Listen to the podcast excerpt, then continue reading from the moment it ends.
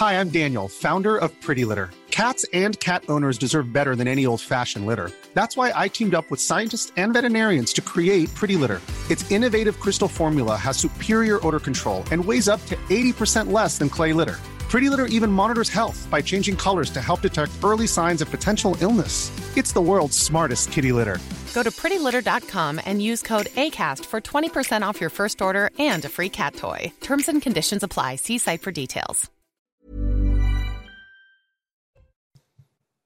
Bonjour à tous, bienvenue, bon réveil euh, dans la matinale week-end. On est ensemble jusqu'à 10h pour de l'info, de l'analyse, des débats.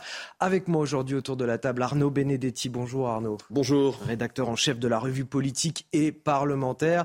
De l'autre côté de la table, Jean-Baptiste Giraud. Bonjour Jean-Baptiste.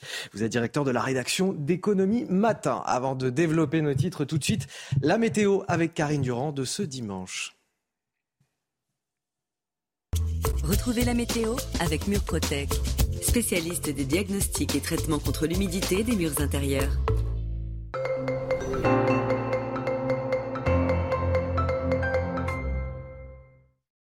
De la fraîcheur au programme, spécialement ce matin, sous un ciel bien dégagé, un temps anticyclonique avec un flux de nord qui fait donc euh, chuter euh, le thermomètre. Mais en attendant, on a quand même de très belles éclaircies sur l'ensemble du pays, avec parfois quelques brumes brouillards sur les côtes de la Manche, la Normandie en particulier. Ça va se dissiper euh, assez rapidement. Quelques nuages encore résiduels du mauvais temps d'hier sur la région Grand Est, mais pas de précipitation. Toujours un petit peu de vent en Méditerranée, mais c'est quand même beaucoup moins fort qu'hier. Au cours de l'après-midi, c'est vraiment une très belle journée qui vous attend, avec du plein soleil sur les trois quarts du pays, juste un petit voile nuageux sans conséquence sur le sud-ouest et encore quelques nuages des Hauts-de-France jusqu'à la région Grand Est, mais toujours un temps très calme, très sec. Les températures sont très basses ce matin. On a même très localement dans les campagnes quelques gelées blanches, mais dans les grandes villes, on aura jusqu'à 8 degrés du côté de Paris, 8 également pour Bayonne, 1 à 2 degrés pour les régions centrales, 5 pour la pointe bretonne au cours de l'après-midi. Les températures sont toujours un petit peu basses, mais on a un grand écart entre le matin et l'après-midi avec 19 sur Paris, 17 du côté de Nancy ou encore de Strasbourg et un maximum du côté de Toulouse. Bienvenue à tous, il est quasiment 7 heures, on commence avec euh, les titres de votre journal. Un million de personnes attendues dans la capitale britannique ce lundi. Des dirigeants du monde entier, des têtes couronnées, un dispositif de sécurité plus important encore que pour le jubilé ou les Jeux olympiques, J-1 avant les funérailles de la reine Elisabeth. Nous serons sur place à Westminster où certains Anglais dorment à la belle étoile pour être aux premières loges de cet événement historique. Il s'appelait Julien Videlaine, il n'avait que 20 ans. En 2014, il était tué par le père de sa petite amie, près d'une vingtaine de coups de couteau. L'homme est d'origine turque, naturalisé français, et pourtant, il ne voulait pas voir sa fille avec un Français. Demain s'ouvre son procès dans l'Oise. Est-ce là le symptôme le plus extrême d'une société française communautarisée? Le débat à suivre sur ce plateau. La rentrée du Rassemblement national au Cap d'Agde. Tous les voyants sont au vert pour le parti. 89 députés, pas de polémique, un processus de succession euh, plutôt démocratique à la tête du parti. Le RN a-t-il achevé son processus de normalisation? Suscite-t-il désormais un vote d'adhésion plus que de protestation? On sera là aussi sur place avec Johan Usaï du service politique de CNews. Et on démarre donc cette édition avec euh, ces images. Vous les voyez, cela s'est déroulé euh, hier soir, la veillée funèbre des huit petits-enfants de la reine Elisabeth II. Dos au cercueil, tête baissée, visiblement euh, ému voilà, par cette, cette période de deuil national de dix jours qui s'est entamée en Grande-Bretagne. Ils se sont recueillis, vous les voyez, une dizaine de minutes sous le regard des visiteurs au Parlement britannique. Euh, à noter d'ailleurs encore une fois la, la, présence des deux princes William et Harry, réputés en froid, souvent qualifiés de frères ennemis par la presse britannique. Je vous laisse voir ces quelques images.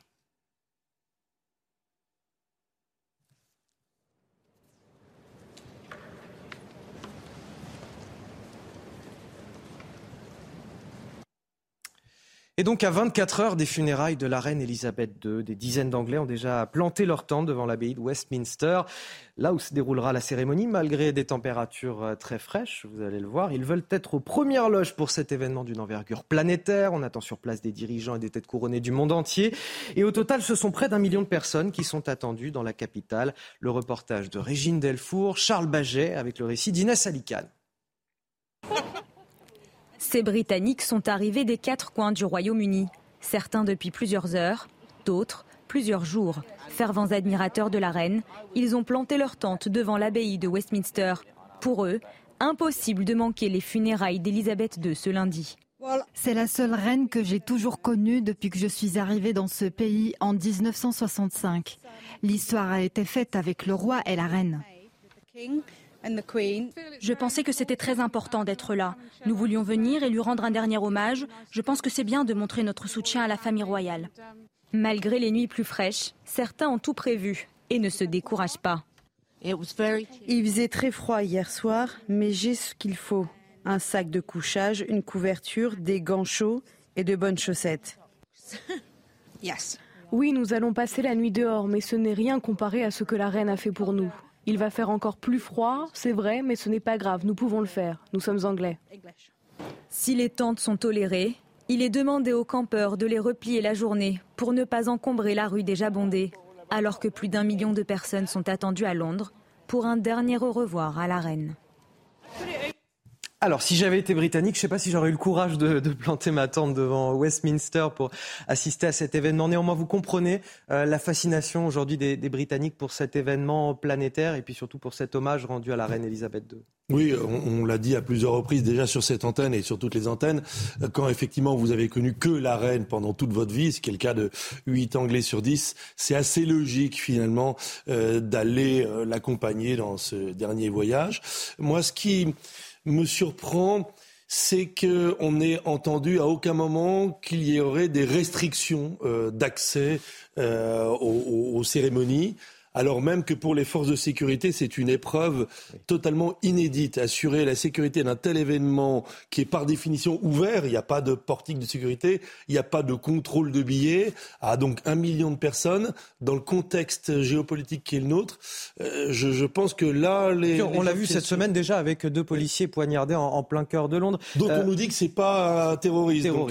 Ça, euh, c'est l'enquête qui se fait. Arnaud Benedetti, c'est effectivement un événement exceptionnel. On nous parle on peut de moyens de sécurité. c'est la force de la monarchie britannique, c'est finalement de perpétuer la tradition et c'est ce qui fait aujourd'hui que cet événement euh, non seulement fascine les opinions publiques internationales mais unit les Anglais. Moi je suis frappé par une chose si vous voulez, la monarchie a une force à la fois de stabilité et d'unité.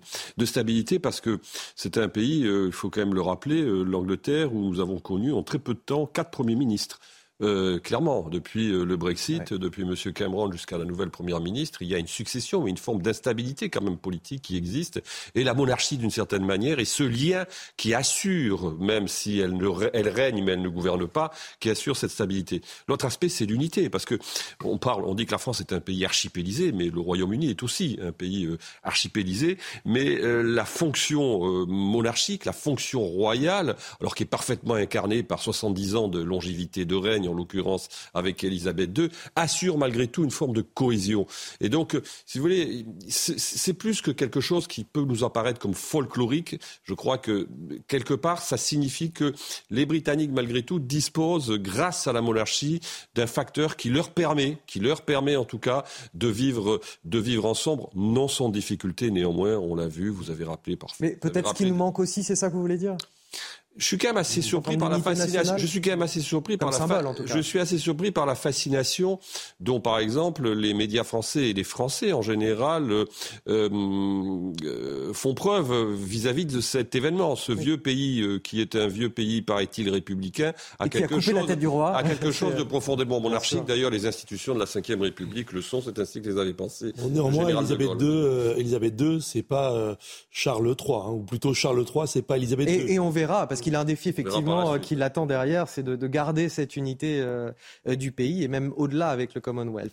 les funérailles de la reine Elisabeth, un mot quand même pour vous dire que cet événement planétaire exceptionnel sera à suivre en direct sur CNews. Notre édition spéciale, vous le voyez dès demain dans la matinale de Romain des Arbres avec tous nos envoyés spéciaux sur place et ça commencera à partir de 5 heures du matin, une heure plus tôt. Prenez bien l'heure du rendez-vous demain matin sur CNews.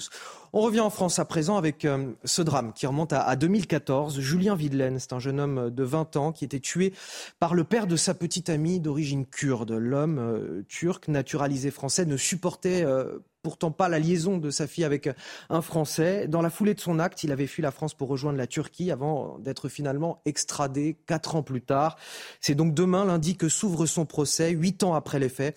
Noémie Schulz et Sacha Robin ont rencontré le père de la victime. Regardez.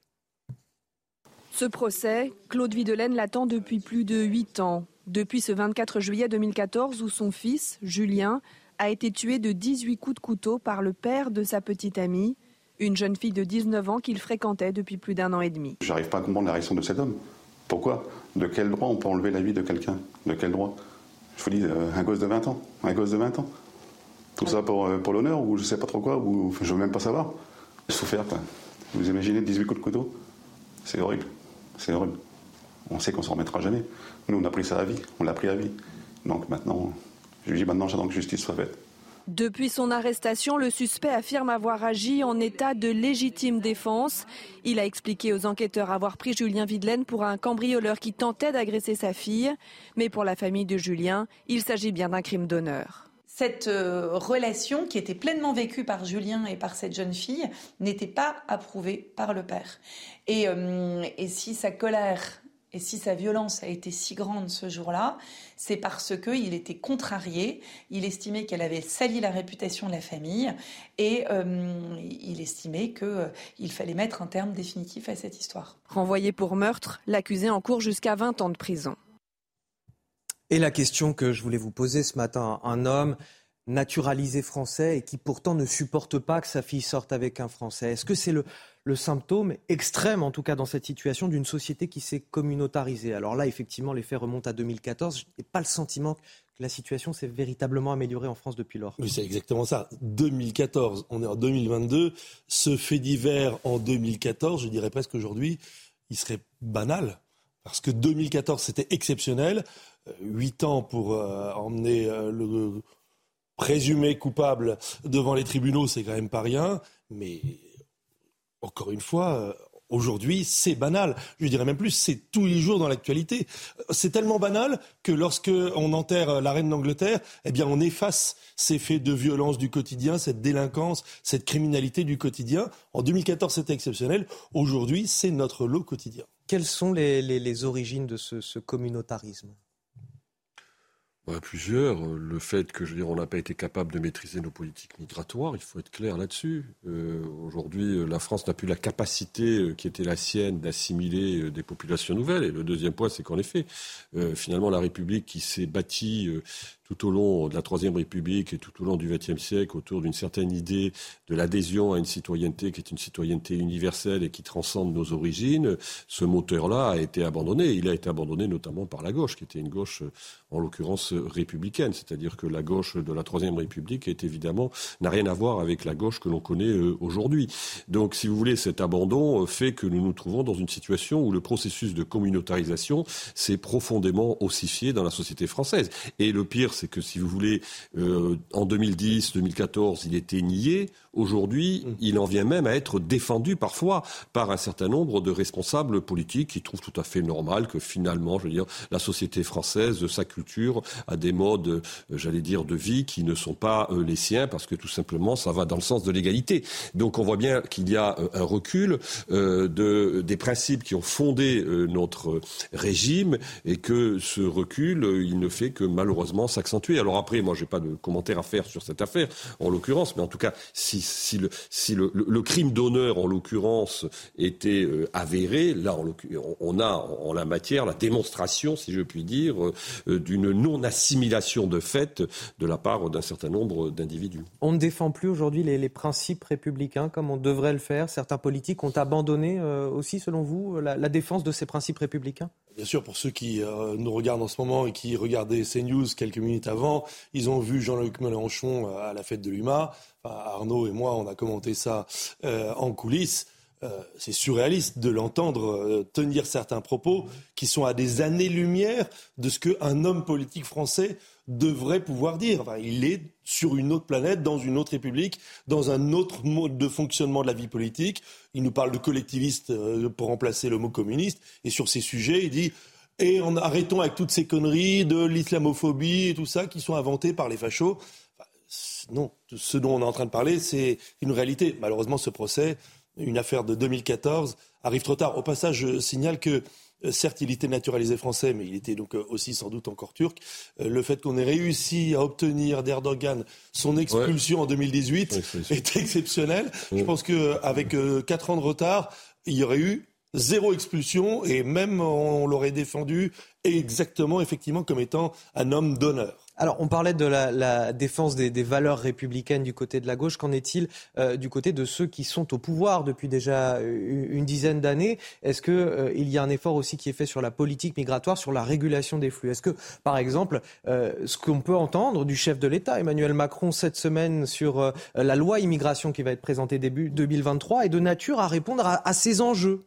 Ah bah oui, oui, c'est une, une nature juste à, terminer d'allumer euh, les foyers. Euh, c'est surréaliste. Imaginez qu'un chef de l'État peut-être entouré de conseillers euh, avisés et pu concevoir que la solution c'était d'aller envoyer des immigrés dans des villages jusqu'à présent, euh, on va dire, apaisé et calme, en pensant que tout va très bien se passer et que euh, le mélange va se faire d'un claquement de doigts, c'est absolument surréaliste. Il y avait aussi tout, le versant de, renvoyer peut-être les personnes indésirables et surtout qui commettent des délits sur notre territoire dans leur pays d'origine. Mais est-ce que ça, aujourd'hui, la, France en est capable? Est-ce qu'elle en sera capable par des négociations avec les pays d'origine? Non, mais déjà, pour répondre à votre question initiale, c'est qu'en fin de compte, Emmanuel Macron est rattrapé par le réel. C'est-à-dire que c'est quelqu'un que, lorsqu'il se mm. fait élire en 2017, ne considère pas que la question migratoire est en fait un enjeu majeur. Au contraire, euh, c'est plutôt, euh, disons, un apport pour la société française. Il est plutôt, disons, dans ce logiciel-là. Et puis, il va être rattrapé d'une certaine façon euh, par cette réalité.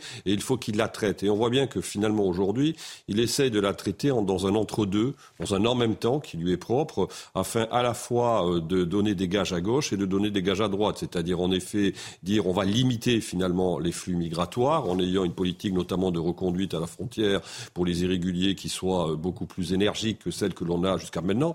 Mais avoir cette politique, ça signifie quand même non seulement euh, mettre les moyens pour reconduire à la frontière, mais aussi avoir l'accord d'un certain nombre de pays euh, dont sont les dont, dont, ces, dont, ces, dont ces personnes qui sont en situation irrégulière sont les ressortissants. Et puis il donne aussi des gages à gauche avec cette mesure qui consiste consiste à établir euh, un certain nombre euh, de populations euh, venues de l'extérieur dans des villages, considérant que ça va être des moyens, que ça, va constituer des leviers pour revitaliser des zones. Alors moi, je pense qu'il fait d'une certaine manière un jeu qui est extrêmement dangereux parce que, en l'occurrence, clairement, d'abord, ça va profiter au Rassemblement national, premier point, et deuxièmement, quand on connaît l'état de l'opinion publique, notamment dans ces zones qui sont des zones périphériques, je ne suis pas sûr que ça soit quelque chose qui soit profondément accepté. Alors, je vous un instant. On va parler euh, du Rassemblement national d'ailleurs dans, quelques instants, mais tout de suite à, 7h15. C'est le rappel de l'actualité. C'est avec vous, Elisa Lukavski. Bonjour.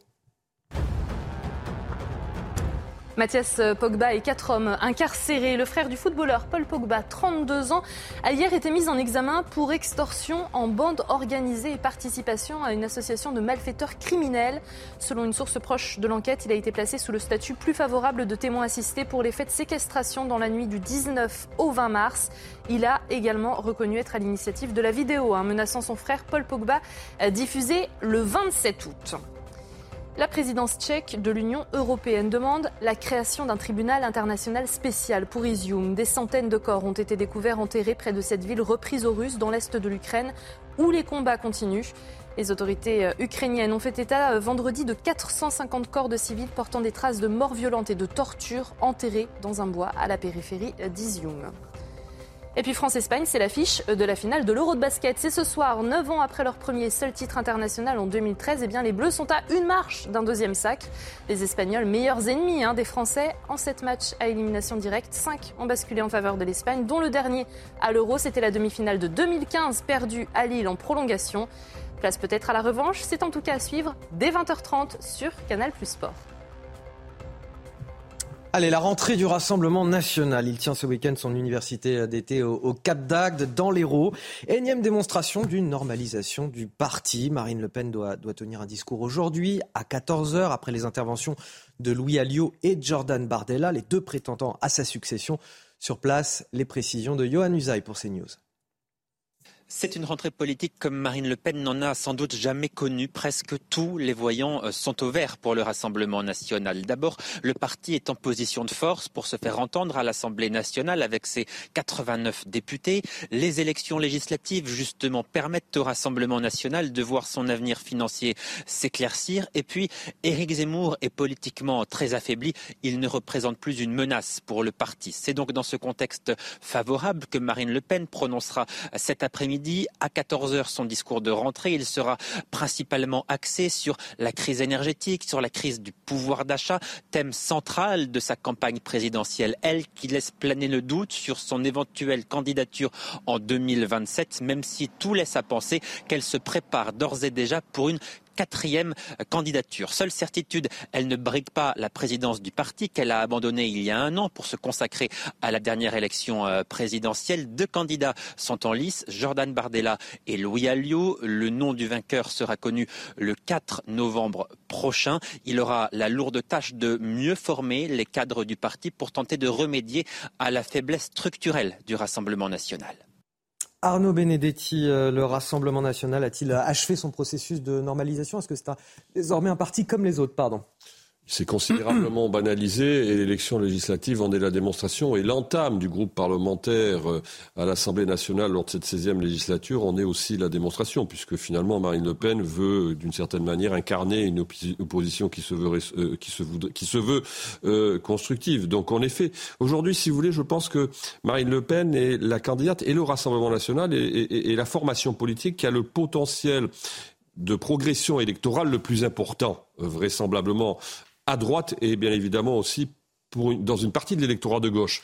Donc, euh, en effet, euh, elle peut considérer que, malgré sa défaite au présidentiel, l'année 2022 est plutôt une bonne année pour le Rassemblement national euh, qui rentre dans une phase où il est en train de parachever, en effet, sa dédiabolisation. Jean-Baptiste Giraud, c'est un parti comme les autres, désormais le Rassemblement national C'est plus qu'un parti comme les autres parce que c'est le seul aujourd'hui dans le paysage politique français avoir réussi le passage de témoins. Qui va succéder demain à Emmanuel Macron? C'est aujourd'hui que ça se prépare.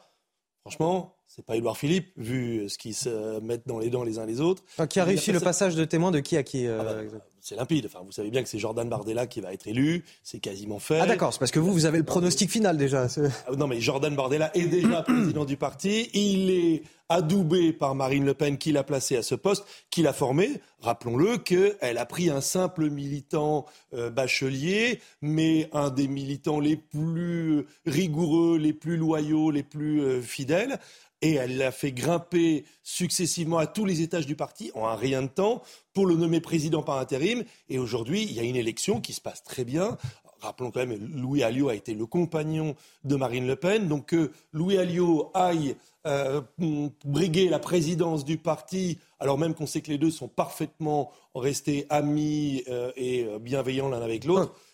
C'est bonnet blanc et blanc bonnet, là, ce que vous me dites. Ils organisent une élection pour adouber, dans des conditions démocratiques incontestables, Jordan Bardella. Et c'est le seul parti du paysage politique français à avoir un successeur désigné. Il, nous, reste, il nous reste une dernière minute à Arnaud Benedetti. Est-ce qu'aujourd'hui, on vote pour le Rassemblement national par adhésion ou par protestation contre un système en place? Les deux, c'est-à-dire qu'il y a quand même encore une motivation protestataire dans le vote en faveur du Rassemblement national, mais il est évident que lorsque vous envoyez euh, plus de 80 députés euh, à l'Assemblée nationale, c'est qu'il y a aussi une part d'adhésion aujourd'hui dans le discours euh, du Rassemblement national et dans celui de Marine Le Pen. Je crois que la force aujourd'hui de Marine Le Pen, c'est surtout non seulement d'avoir ce potentiel électoral de progression, mais le fait qu'elle n'ait jamais gouverné, c'est-à-dire que c'est la seule force politique qui est aujourd'hui considérée comme une alternative finalement au système système euh, de, au système de pouvoir tel qu'il se succède depuis 30 euh, ans ou 40 ans dans le pays. Et donc c'est ce qui fait aussi la force, d'une certaine manière, euh, de l'offre politique de Marine Le Pen. Mais attention, je n'ai pas dit que Marine Le Pen était assurée d'être élue en 2027. On en est encore loin. Si elle se présente, même si effectivement... euh, là où, euh, où elle disait que non. Aujourd'hui, elle n'est plus aussi euh, catégorique. Peut-être pour finir, juste cette citation de Marine Le Pen. Il est encore beaucoup trop tôt pour savoir qui portera nos couleurs dans cinq ans. C'est dans Ouest France qu'elle dit ça. Il ne faut jamais dire jamais en politique, mais il faudrait vraiment des circonstances exceptionnelles pour que je reparte pour une quatrième présidentielle. Tout ceci sera réfléchi et discuté le moment venu. Donc effectivement, tout est ouvert en fait. Est-ce que Jordan Bardella, âgé d'à peine 30 ans, fera un bon présidentiable? Ou pas. Euh, rappelons juste un truc pour ceux qui s'étonnent que Marine Le Pen ait lâché les rênes du parti, c'est que le Rassemblement national maintenant se dirige rue de l'université à l'Assemblée nationale et plus du tout rue Michel-Ange dans le 16e arrondissement. Allez messieurs, vous, Rikiki, vous restez avec moi, il nous manque du temps euh, pour terminer cette conversation, mais on va revenir dans un instant. Un jeune sur trois tend à relativiser l'histoire de la Shoah, un jeune sur trois également qui pense également qu'elle est trop abordée dans les programmes d'histoire. L'éducation nationale peut-elle encore tenir son rôle dans l'apprentissage nécessaire de cette atrocité de notre histoire. On en parle dans un instant. À tout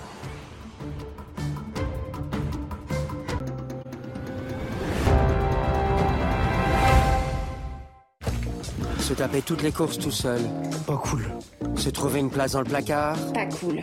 Avoir faim tous en même temps. Pas cool. Il y a des petits problèmes que tous les jeunes aimeraient avoir. Près d'un jeune sur trois saute régulièrement des repas, faute de moyens. Leclerc défend l'accès à l'essentiel pour tous, avec les basiques de la cuisine à moins de 9 euros. Leclerc. De retour dans la matinale week-end, on est ensemble jusqu'à 10h. Je suis ravi de vous accueillir et je suis avec Arnaud Benedetti, toujours rédacteur en chef de la revue politique et parlementaire, et Jean-Baptiste Giraud, directeur de la rédaction d'économie matin. Elisa Lukavski aussi nous a rejoint, puisqu'avec vous, Elisa, on va parler de la Shoah. C'est le premier titre de votre journal de 7h30. Encore un jeune sur trois tente à relativiser l'histoire de la Shoah. Un jeune sur trois également qui pense qu'elle est trop abordée dans les programmes d'histoire. L'éducation nationale peut-elle encore tenir son rôle dans l'apprentissage nécessaire de cette atrocité? D'où viennent les racines de cette remise en cause? Les chiffres dans un instant suivi de notre débat. L'exécutif qui marche sur des œufs avec euh, la réforme des retraites. Ce matin, François Bayrou ne décolère pas, lui qui incarne le très décrié Conseil national de la refondation, met en garde le chef de l'État. Il ne faut pas passer en force. Seulement voilà, Emmanuel Macron envisage d'accélérer le calendrier avec un passage sous forme d'amendement au budget dès la fin septembre. L'exécutif dit-il tout et son contraire. Votre analyse en plateau. Face à l'explosion des prix de l'énergie, l'Office public des HLM du Rhône demande à ses locataires d'éviter l'ascenseur et réduit aussi l'intensité lumineuse dans les parties communes. Cette étrange impression ce matin, est-ce toujours eux-mêmes, aux plus modestes, à qui on demande de faire des efforts? Votre avis à suivre. Qu'en est-il de la mémoire de la Shoah dans nos écoles? Selon un sondage publié ce dimanche dans le JDD, le journal du dimanche, l'école conserve un rôle fondamental et efficace dans la transmission de l'histoire du génocide juif. Néanmoins, certains signaux témoignent d'une dégradation inquiétante. Elisa Lukavski, justement, on en parle avec vous. Vous avez des chiffres précis à nous donner. Oui, 86% euh, des jeunes ont entendu parler euh, de l'Holocauste. C'est ce qui ressort de cette étude IFOP hein, pour le journal euh, du dimanche et l'Union des étudiants juifs de France. L'école qui conserve donc son rôle fondamental de transmission hein, de la mémoire du génocide juif. À titre de comparaison, ils sont seulement 49% à avoir connaissance du génocide des Tutsis au Rwanda. Pourtant, eh bien, dans ce sondage euh, sur la Shoah, certains chiffres inquiètent. Hein. Si les jeunes sont informés, certains relativisent ce qui s'est passé. 10% des interrogés considèrent euh, la Shoah comme un drame parmi d'autres de cette guerre qui a fait, je cite, beaucoup de victimes. Seuls 69% euh, disent que c'est un crime qui n'a pas d'équivalent dans l'histoire de l'humanité, ce qui signifie qu'un jeune sur trois est dans une logique de relativisation.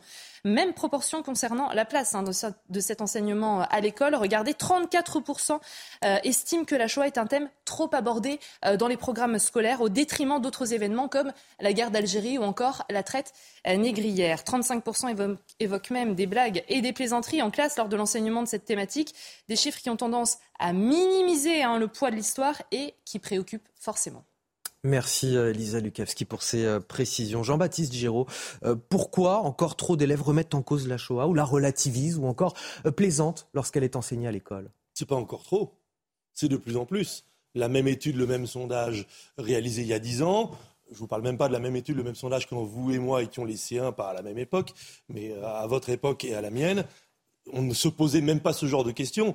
Je me souviens avoir suivi de longs cours sur ces sujets. J'ajoute que chez moi, dans ma bibliothèque, j'ai plusieurs livres des gros livres consacrés à la Seconde Guerre mondiale dans lesquels l'épisode de la Shoah est expliqué en détail. Et ces livres, non seulement ils sont à la disposition de mes enfants, mais je leur ai conseillé, notamment pendant le confinement, puisqu'on avait le temps de lire, je leur ai conseillé de les lire de manière exhaustive parce que ça renforce sa culture et sa connaissance de ces événements dramatiques euh, parce que l'école ne peut pas tout apprendre.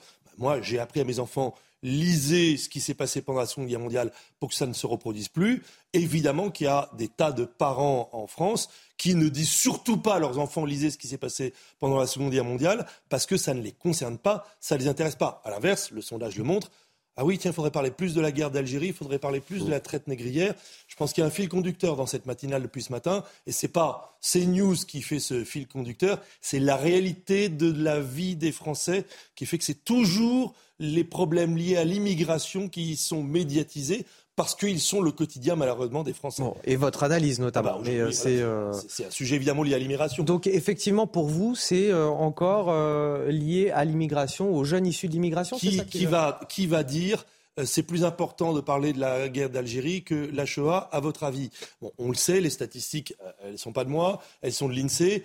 28% aujourd'hui en France, 28% des Français ont moins un père ou une mère issu de l'immigration, ça c'est une statistique nationale, mais dans la jeunesse, dans la jeunesse, on a évidemment dans certaines zones des seuils qui ont été franchis à 30, à 40, à 50, à 60, à 70 de jeunes, donc de moins de 20 ans, issus de l'immigration. Bah, effectivement, quand vous êtes dans un établissement scolaire où vous avez 7 ou 8 euh, gamins sur 10 qui sont issus de l'immigration et issus surtout de l'immigration nord-africaine, bah, évidemment, pour eux, la Shoah et les Juifs, euh, disons le mot, c'est pas leur tasse de thé euh, matin, midi et soir, et peut-être même que ça les saoule. Les professeurs dans certains quartiers, Arnaud Benedetti, effectivement, disent que euh, enseigner la Shoah est de plus en plus difficile, qu'il y a effectivement les blagues, mais il y a aussi les contestations, l'indignation aussi à l'égard de la proportion euh, d'enseignement liés à cette chose. Moi, je partage ce qui vient d'être dit. C'est qu'en fait, le résultat de ce sondage, c'est le produit d'une forme de concurrence victimaire aujourd'hui qui s'est imposée dans le débat public, puisqu'on voit bien ce qui est intéressant dans le sondage,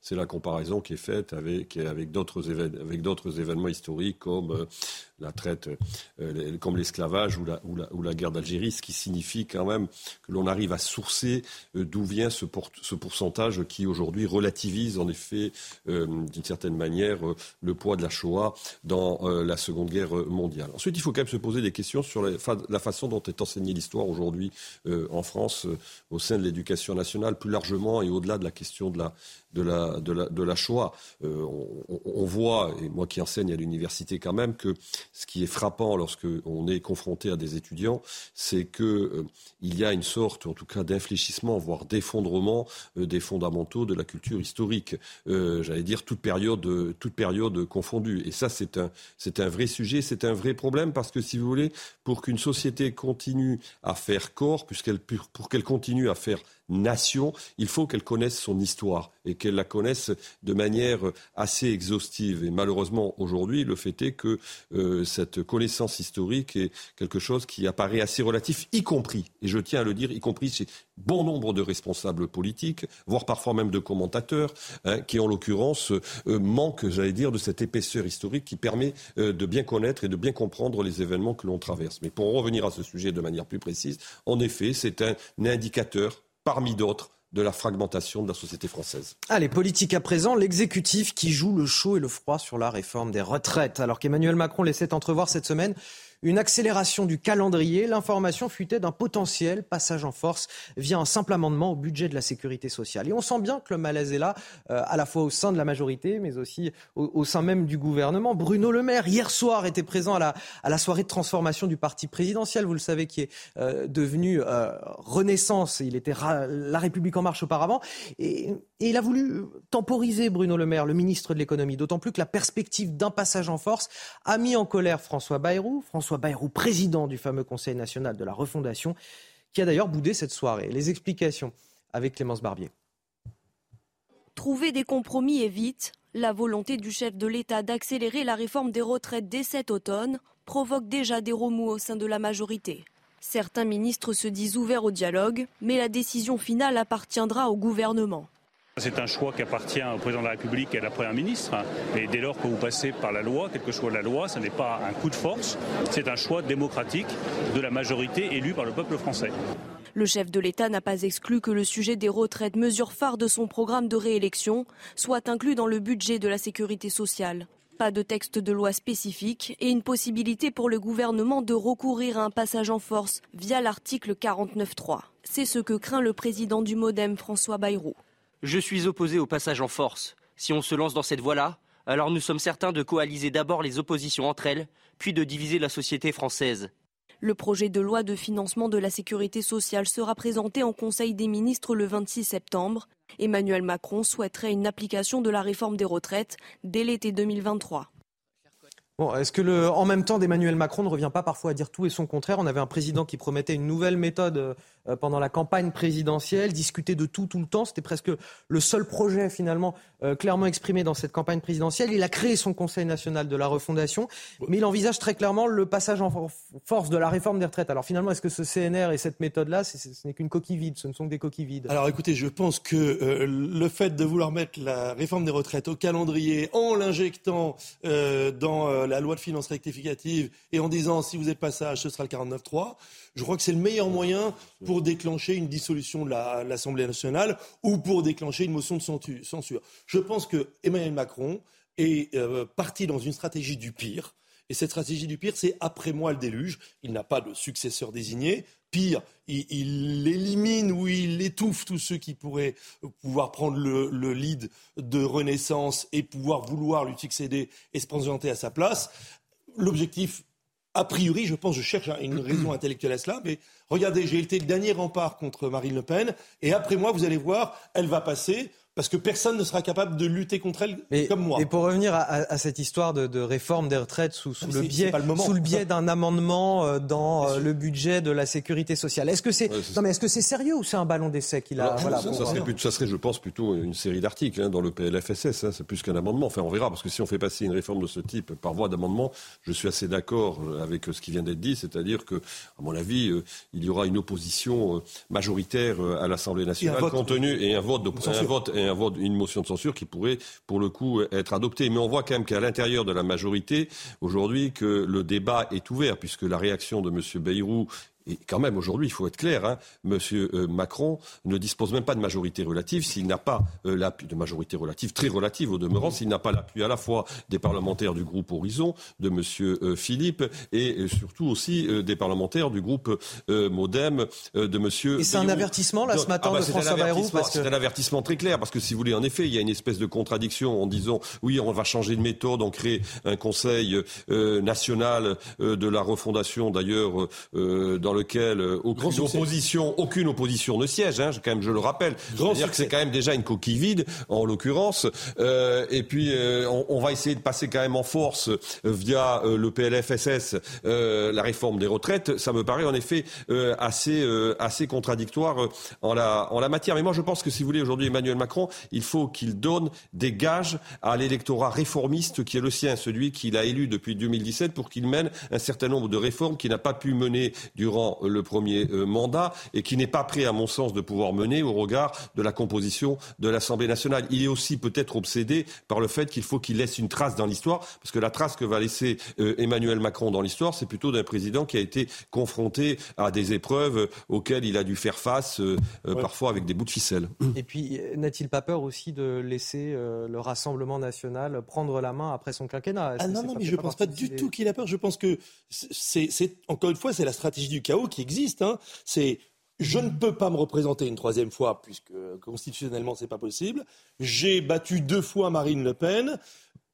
Après moi, ce sera le déluge, le chaos. franchement, vous, alignez toutes les déclarations de cette semaine. Ok, donc euh, les immigrés qu'on ne peut plus mettre dans les cités parce que c'est de toute façon pas un bon endroit où les mettre, on va les mettre à la campagne on vient d'en parler avec Arnaud, c'est évidemment agiter le chiffon rouge devant des gens qui votaient déjà Rassemblement national sans avoir de raison, je dirais pas, non pas objective, mais sans être soumis à cette pression constante euh, liée à, l'immigration et à tout ce que ça implique. Vous avez cette euh, annonce de je vais faire passer la réforme de retraite en force.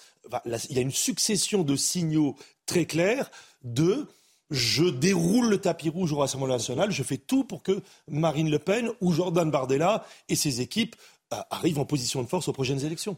C'est une hypothèse qu'il ne faut pas exclure. Hein. Je suis d'accord. je suis d'accord avec vous. C'est une hypothèse qu'il ne faut pas totalement écarter d'un revers devant. C'est une hypothèse. Moi, je pense qu'il est quand même dans le dans le droit fil de ce qu'il est. C'est-à-dire que même quand on regarde la façon dont il a opéré durant le premier mandat, c'est quelqu'un qui cabote, qui navigue un peu à vue. Emmanuel Macron, donc il peut dire à peu près tout et son contraire dans des séquences de temps qui sont assez euh, rapprochées. Le caboteur prend l'eau. Hein. Oui, mais oui. Mais alors le problème, c'est que si vous voulez, autant c'était faisable lorsque vous disposez d'une majorité absolue qui vous quand même protège Là, quand vous n'avez pas de majorité à l'Assemblée nationale, dans le contexte en plus géopolitique qui est le nôtre, avec la crise économique, ça va devenir très compliqué. Allez, on avance. C'était il y a déjà cinq ans, le drame de Mias. Six collégiens perdaient la vie dans la collision de leur euh, bus scolaire avec un train euh, à un passage à niveau.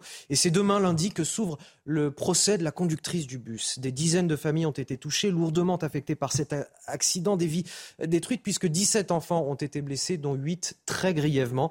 Le reportage auprès de ces familles brisées Amias. Il est signé Jean-Luc Thomas. On n'oubliera pas Jonas, famille. Il est chaque jour avec nous. Cette grand-mère pleure depuis 5 ans son petit-fils. Il est mort sur ce passage à niveau. Depuis 2017, elle essaye de comprendre avec plein de pourquoi dans la tête. Une question la hante. Il y a une seule prévenue devant la justice, la conductrice de l'autocar. C'est pas sa faute à elle, c'est la faute à tous ceux qui n'ont pas pris en compte qui pouvait éviter l'accident. Je préférerais être sur le banc à côté de Nadine que sur le banc avec la SNCF.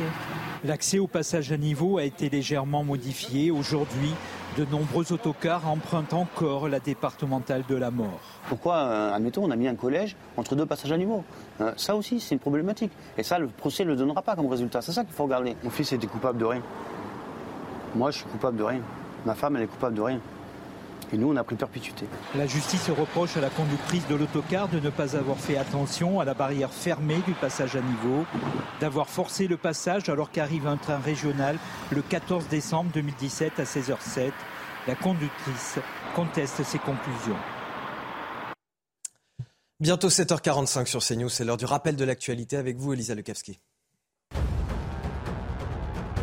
À un jour euh, des funérailles de la reine Elisabeth, les dirigeants étrangers sont de plus en plus nombreux à arriver à Londres. Hier soir, c'est Joe Biden hein, qui est arrivé dans la capitale britannique en compagnie de son épouse Jill.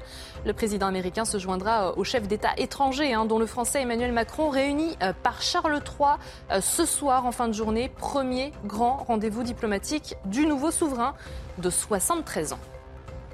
Un décès en Guadeloupe après le passage de la tempête Fiona hier. La crue de la rivière des Pères a emporté une habitation à Basse-Terre. L'homme décédé se trouvait à l'intérieur. Montée des eaux jusqu'à 1,50 m par endroit, routes et ponts détruits, éboulements et coupures d'électricité paralysent toujours l'île.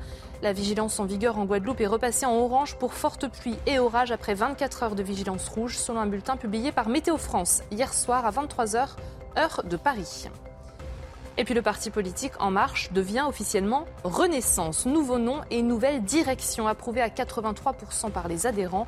La mission pour le parti, trouver son rôle hein, dans un quinquennat sans majorité avec de rudes discussions à venir. Stéphane Séjourné, ex-collaborateur du chef de l'État et président des eurodéputés Renaissance, prend la tête du parti. À quoi sommes-nous prêts à, renoncer pour faire des économies d'énergie? L'Office public des HLM du Rhône recommande désormais à ses locataires d'éviter de prendre l'ascenseur et il a aussi réduit les périodes d'éclairage euh, dans les parties communes pour faire dégonfler la facture d'électricité. Le reportage Olivier Madinier avec le récit Diane Effolé. Prendre les escaliers pour économiser de l'énergie. Le geste peut sembler anecdotique, mais l'Office public des HLM du Rhône en fait une véritable recommandation les habitants en ont pris connaissance par ce courrier qui détaille les habitudes à prendre. C'est tout à fait normal, euh, tout à fait. Nous, on prend les escaliers déjà, éviter les interrupteurs si on peut euh, allumer et faire des économies, quoi. Pareil qu'à la maison. Les ascenseurs coûtent en moyenne 10 centimes par trajet. Et le coût de l'électricité pour le bailleur a explosé ces derniers mois. Alors les économies passent aussi par la réduction de l'éclairage dans les parties communes. Ici, le projet semble assez bien accueilli par les locataires. Euh, c'est pour le portefeuille de, tous les habitants, de tous les locataires de l'OPAC du Rhône. Euh, en l'occurrence, on est tous concernés. Si ça peut faire des économies à ce niveau-là, même si c'est petit, ce ne sont pas des économies anodines. Les bailleurs sociaux interpellent le gouvernement. Ils redoutent la hausse des charges qui guettent leurs locataires. Tout comme les particuliers, ils demandent à bénéficier eux aussi d'un bouclier tarifaire. Alors on voit ici des euh, locataires qui le prennent plutôt bien, mais j'ai envie de dire la résidence elle fait trois étages. Mais dans les bars HLM, dans les euh, dans les tours euh, les plus hautes, éviter l'ascenseur c'est déjà très compliqué. Et puis est-ce qu'on a envie de réduire l'éclairage là aussi dans certains quartiers, dans certains dans certaines cités HLM Je suis pas sûr qu'on ait très envie de réduire l'éclairage. Je pense que c'est surtout une question de je ne sais pas si on peut appeler ça euh, pédagogie ou euh, préparation au pire. Désolé, mais j'ai déjà utilisé deux fois le mot pire dans cette matinale. mais, c'est pas un peu toujours eux-mêmes à qui on demande de faire des efforts? Là, on a encore des catégories modestes à qui on demande de, ne pas prendre l'ascenseur, de réduire l'éclairage. Le problème, c'est que les offices HLM, ils n'ont pas euh, des finances extensibles à l'infini. Un office HLM, il doit boucler son exercice à l'équilibre. C'est l'exercice des raps il a de gros problèmes l'année prochaine puisqu'il doit aller chercher l'argent dans les poches publiques qui sont déjà vides aussi. Donc non, pour qu'un office, qu'un office HLM dise je restreins, je réduis telle ou telle chose, c'est qu'effectivement, ils savent que le dérapage est en cours. Mais encore une fois, je vous dis, c'est pas l'éclairage et c'est pas l'ascenseur dont le prix d'ailleurs n'est sans doute pas de 10 centimes. J'aurais fait le calcul de tête, ça, ça colle pas. C'est moins, c'est plutôt le coût d'un trajet d'ascenseur le coût d'exploitation de l'ascenseur dans l'absolu. Mais ce n'est pas un trajet qu'on qui ferait économiser 10 centimes. Mais c'est un détail. Mais est-ce que finalement les offices HLM euh, ne devraient pas bénéficier du bouclier tarifaire? Parce que ce n'est pas le cas pour le moment. Bah c'est ce qui était proposé dans C'est nous, le bouclier tarifaire, c'est nous. Chaque fois qu'on dit on paye oui, mais bon, quand il y a besoin, l'argent, finalement, l'État peut pas le sortir. Donc je pose la question. Vous voyez bien qu'il y a des questions sur la survie et la durabilité du bouclier tarifaire. Parce que bon, on a eu quand même, le moins qu'on puisse dire, des déclarations gouvernementales depuis plusieurs semaines qui sont pour certaines d'entre elles assez contradictoires. Mais moi, ce qui me frappe d'abord, c'est que je rappellerai quand même que le 14 juillet, le président de la République nous a dit que finalement nous devrions traverser l'hiver sans trop de difficultés et que là, en l'occurrence, malheureusement, tous les voyants ne sont peut-être pas au rouge, mais ils sont en tout cas dans un orange qui est fortement teinté. D'où euh, la réaction d'un certain nombre d'offices HLM comme, comme, euh, comme celui-ci. Ensuite, quand même, bon, il y a une question de fond. Euh, que la France, qui était un pays qui avait fait quand même de l'indépendance énergétique euh, un, facteur de sa, de sa souveraineté et de sa réussite, au moins dans un certain nombre de politiques publiques, se retrouve dans une situation comme celle-ci, doit nous interroger sur les choix politiques qui ont été faits en matière de politique énergétique depuis une dizaine d'années et dont, malheureusement, je suis bien obligé de le dire, le président de la République ne peut pas se dédouaner comme il le fait de manière un peu facile. Il nous reste qu'un second. Cette histoire d'économiser euh, en, prenant, en prenant l'escalier, en, étudiant, en éteignant la lumière, c'est en fait le mécanisme connu du trouble de cohérence. Pour vous faire accepter quelque chose de très difficile, on vous fait accepter des petites choses faciles progressivement. Et donc, dire qu'on va restreindre la lumière, c'est vous préparer demain à restreindre considérablement le chauffage. moi, je vous parle d'un chauffage non pas à 19, mais plutôt à 17 ou à 16. Oui, on vous conditionne pour aller très vite. Allez, on va marquer une pause. Le temps pour moi de vous remercier déjà, messieurs, de votre participation. On va revenir euh, dans un instant à 8 heures. On parlera, on parlera des funérailles de la reine d'Angleterre, puisque d'ores et déjà, euh, on a beaucoup de monde qui attend euh, devant l'abbaye de Westminster pour pouvoir assister à l'événement. Des gens qui campent. On retrouvera sur place Florian Tardif. Tout de suite, les sports.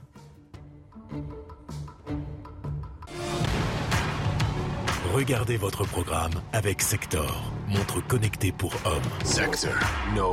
Lille attendait un succès à domicile depuis le 7 août. C'est désormais fait, c'était face à Toulouse. Le LOSC avait battu Auxerre lors de la première journée avant de s'incliner deux fois. Cinquième minute, Jonathan David frappe enroulé, petit filet opposé. Toulouse va répondre après la pause par Shaibi. Un partout, mais à peine cinq minutes plus tard, la longue ouverture de Benjamin André pour la très belle reprise d'Adam Ounas. Un premier but décisif avec Lille, puisqu'il est synonyme de succès 2-1.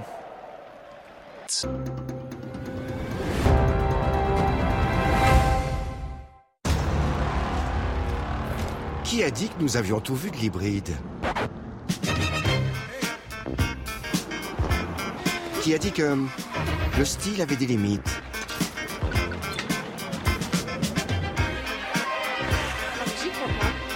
Ou encore que la technologie ne procurait pas d'émotion Et pourtant, nouveau Nissan Joke Hybride. Pendant les portes ouvertes, venez l'essayer en concession.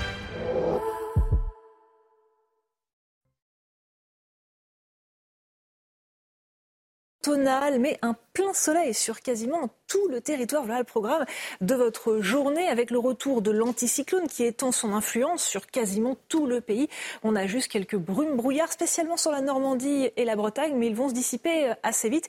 Le vent en Méditerranée faiblit progressivement. Mistral et Tramontane régressent bien. On n'a plus d'averses sur le nord-est et les Hauts-de-France, juste quelques nuages au cours de l'après-midi. Toujours du très beau temps, calme, sec, absolument euh, partout, sauf encore une fois sur les Hauts-de-France le nord du bassin ou encore en direction de l'Alsace-Lorraine avec quelques passages nuageux, peut-être quelques gouttes en soirée, mais en attendant toujours du très beau temps sur l'ensemble du pays. Un ciel légèrement voilé sur le sud-ouest, mais aucune conséquence. Par contre, les températures sont basses ce matin. On est vraiment en dessous des moyennes de saison, des valeurs dignes de mi-octobre au moins, avec parfois quelques petites gelées blanches possibles dans les campagnes du centre de Champagne ou encore du massif central, à peine 2 degrés euh, du côté de Clermont ferrand par exemple, 8 degrés pour euh, Bayonne et 8 également pour Paris. Au cours de l'après-midi, ça remonte un peu. On a un grand écart de température entre le matin et l'après-midi. 19 pour la capitale ainsi que pour la pointe euh, bretonne et jusqu'à 27 en direction de Toulouse.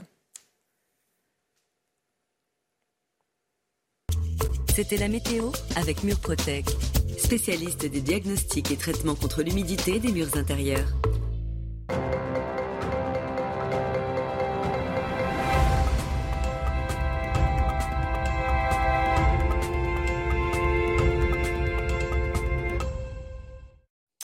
8 heures sur CNews. Bienvenue, bon réveil dans la matinale euh, week-end. Dans un instant, notre focus, un million de personnes attendues dans la capitale britannique ce lundi, des dirigeants britanniques, des têtes couronnées, un dispositif de sécurité plus important encore que pour le jubilé ou les Jeux olympiques, J-1 avant les funérailles de la reine Elisabeth.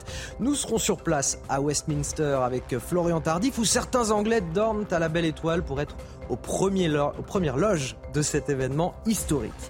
La rentrée du Rassemblement national au Cap d'Agde, tous les voyants sont ouverts pour le parti, 89 députés, pas de polémique, un processus de succession démocratique à la tête du parti. Le RN a-t-il achevé son processus de normalisation? Suscite-t-il désormais un, vote d'adhésion plus que de protestation? On sera sur place tout à l'heure avec euh, Johan Usaï. Encore un jeune sur trois qui tente à relativiser l'histoire de la Shoah. Un jeune sur trois également qui pense également qu'elle est trop abordée dans les programmes d'histoire. L'éducation nationale peut-elle encore tenir son rôle dans l'apprentissage nécessaire de cette atrocité? D'où viennent les racines de cette remise en cause? Les chiffres et notre débat en plateau. Et donc, je vous le disais, 24 heures avant les funérailles de la reine Elisabeth II, des dizaines d'Anglais ont déjà planté leur tente hein, devant euh, l'abbaye de Westminster, là où se déroulera la cérémonie. Malgré des températures très fraîches, ils veulent être aux premières loges pour cet événement d'une envergure euh, planétaire. Je vous le disais tout à l'heure, il y aura des têtes couronnées, des dirigeants du monde entier. Et au total, ce sont près d'un million de personnes qui sont attendues dans la capitale britannique. Et c'est là qu'on va rejoindre Florian Tardif, notre envoyé spécial. Bonjour Florian. On est sur les euh, tout derniers préparatifs avant cet événement planétaire justement. Oui, quelques euh, déçus, vous y faisiez euh, référence euh, à l'instant, Anthony. Effectivement, il y a eu des personnes qui ont planté leur tente, qui se sont installées il y a plusieurs jours ici. Ils ont été déçus ce matin tout simplement parce que on leur a demandé de rebrousser chemin pour des raisons de sécurité. L'ensemble de la zone qui est autour de cette abbaye de Westminster où se dérouleront demain les funérailles de la reine a dû être nettoyé. C'est le terme qu'on utilise ici. Uh, to clean the area, uh, tout simplement pour des raisons de, sécurité, pour euh, contrôler l'ensemble des euh, passants qui peuvent encore euh, passer sur cette route euh, qui mène depuis le Parlement euh, britannique jusqu'à l'abbaye euh, de Westminster. Concernant les préparatifs de, de toute dernière répétition se sont tenus dans l'enceinte de l'abbaye de Westminster où se dérouleront les funérailles hier en fin d'après-midi. Il y a un dispositif également qui a été mis en place cette semaine afin de permettre à la presse internationale de couvrir l'événement. Vous voyez ces échafaudages qui ont été installés ces derniers jours et dispositifs de sécurité également important. J'y faisais référence à l'instant. 10 000 policiers euh, qui euh, quadrillent actuellement euh, la capitale, 40 000 agents qui ont été recrutés et dispositifs particuliers autour de cette abbaye de Westminster où se tiendront les funérailles avec la présence d'officiers spécialisés demain, de snipers également pour protéger les têtes couronnées et les chefs d'État et de gouvernement qui ont été invités pour participer donc à la messe qui aura lieu demain en l'abbaye de Westminster en l'honneur de la reine. Florian Tardif, une dernière dernière question. Est-ce que vous observez encore des, files d'attente euh, comme on a pu le voir devant Westminster Hall, par exemple? Oui, tout à fait. Euh, l'abbaye euh, de Westminster est juste ici. Et derrière cette abbaye de Westminster, il y a euh, le Parlement britannique et ce hall de Westminster où est conservé depuis quatre jours maintenant le cercueil de la reine. Et il y a toujours une file d'attente importante pour pouvoir se recueillir devant le cercueil de la reine. Imaginez-vous bien, Anthony, si vous souhaitez apercevoir le cercueil de la reine pendant quelques instants, il faut aller de l'autre côté de la capitale, au niveau du parc de Southwark, qui se situe à 7 km de là où nous nous trouvons et attendre pendant 12 heures, 12 heures d'attente pour pouvoir se recueillir actuellement euh, devant euh, le cercueil de la reine qui est conservé dans, euh, dans ce hall de Westminster qui date du, du 11e siècle qui est, et qui est à, à peine quelques dizaines de mètres de là où nous nous trouvons. Florian Tardif avec Antoine Estève derrière la caméra. Merci à tous les deux. Justement, je voulais vous proposer ce reportage des, des Anglais qui attendent, qui ont campé. On les a déjà vus euh, hier, les pauvres qui ont été euh, évacués de cette zone juste devant euh, l'abbaye de Westminster. Le reportage est signé Régine Delfour et Charles Baget. Ces Britanniques sont arrivés des quatre coins du Royaume-Uni. Certains depuis plusieurs heures, d'autres plusieurs jours. Fervents admirateurs de la reine, ils ont planté leur tente devant l'abbaye de Westminster. Pour eux, impossible de manquer les funérailles d'Elisabeth II ce lundi. C'est la seule reine que j'ai toujours connue depuis que je suis arrivée dans ce pays en 1965. L'histoire a été faite avec le roi et la reine. Je pensais que c'était très important d'être là. Nous voulions venir et lui rendre un dernier hommage. Je pense que c'est bien de montrer notre soutien à la famille royale. Malgré les nuits plus fraîches, certains ont tout prévu et ne se découragent pas. Il faisait très froid hier soir, mais j'ai ce qu'il faut un sac de couchage, une couverture, des gants chauds et de bonnes chaussettes. Oui, nous allons passer la nuit dehors, mais ce n'est rien comparé à ce que la reine a fait pour nous. Il va faire encore plus froid, c'est vrai, mais ce n'est pas grave, nous pouvons le faire. Nous sommes anglais. Si les tentes sont tolérées, il est demandé aux campeurs de les replier la journée pour ne pas encombrer la rue déjà bondée, alors que plus d'un million de personnes sont attendues à Londres pour un dernier au revoir à la reine. Les funérailles de la reine Elisabeth, un événement exceptionnel, planétaire, à suivre en direct demain sur CNews.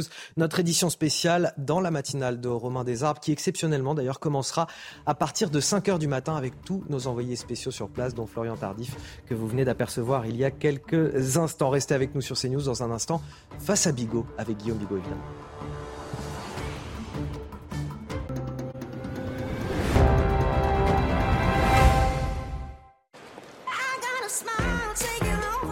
Défier la ville? Avec le nouveau crossover urbain by Toyota.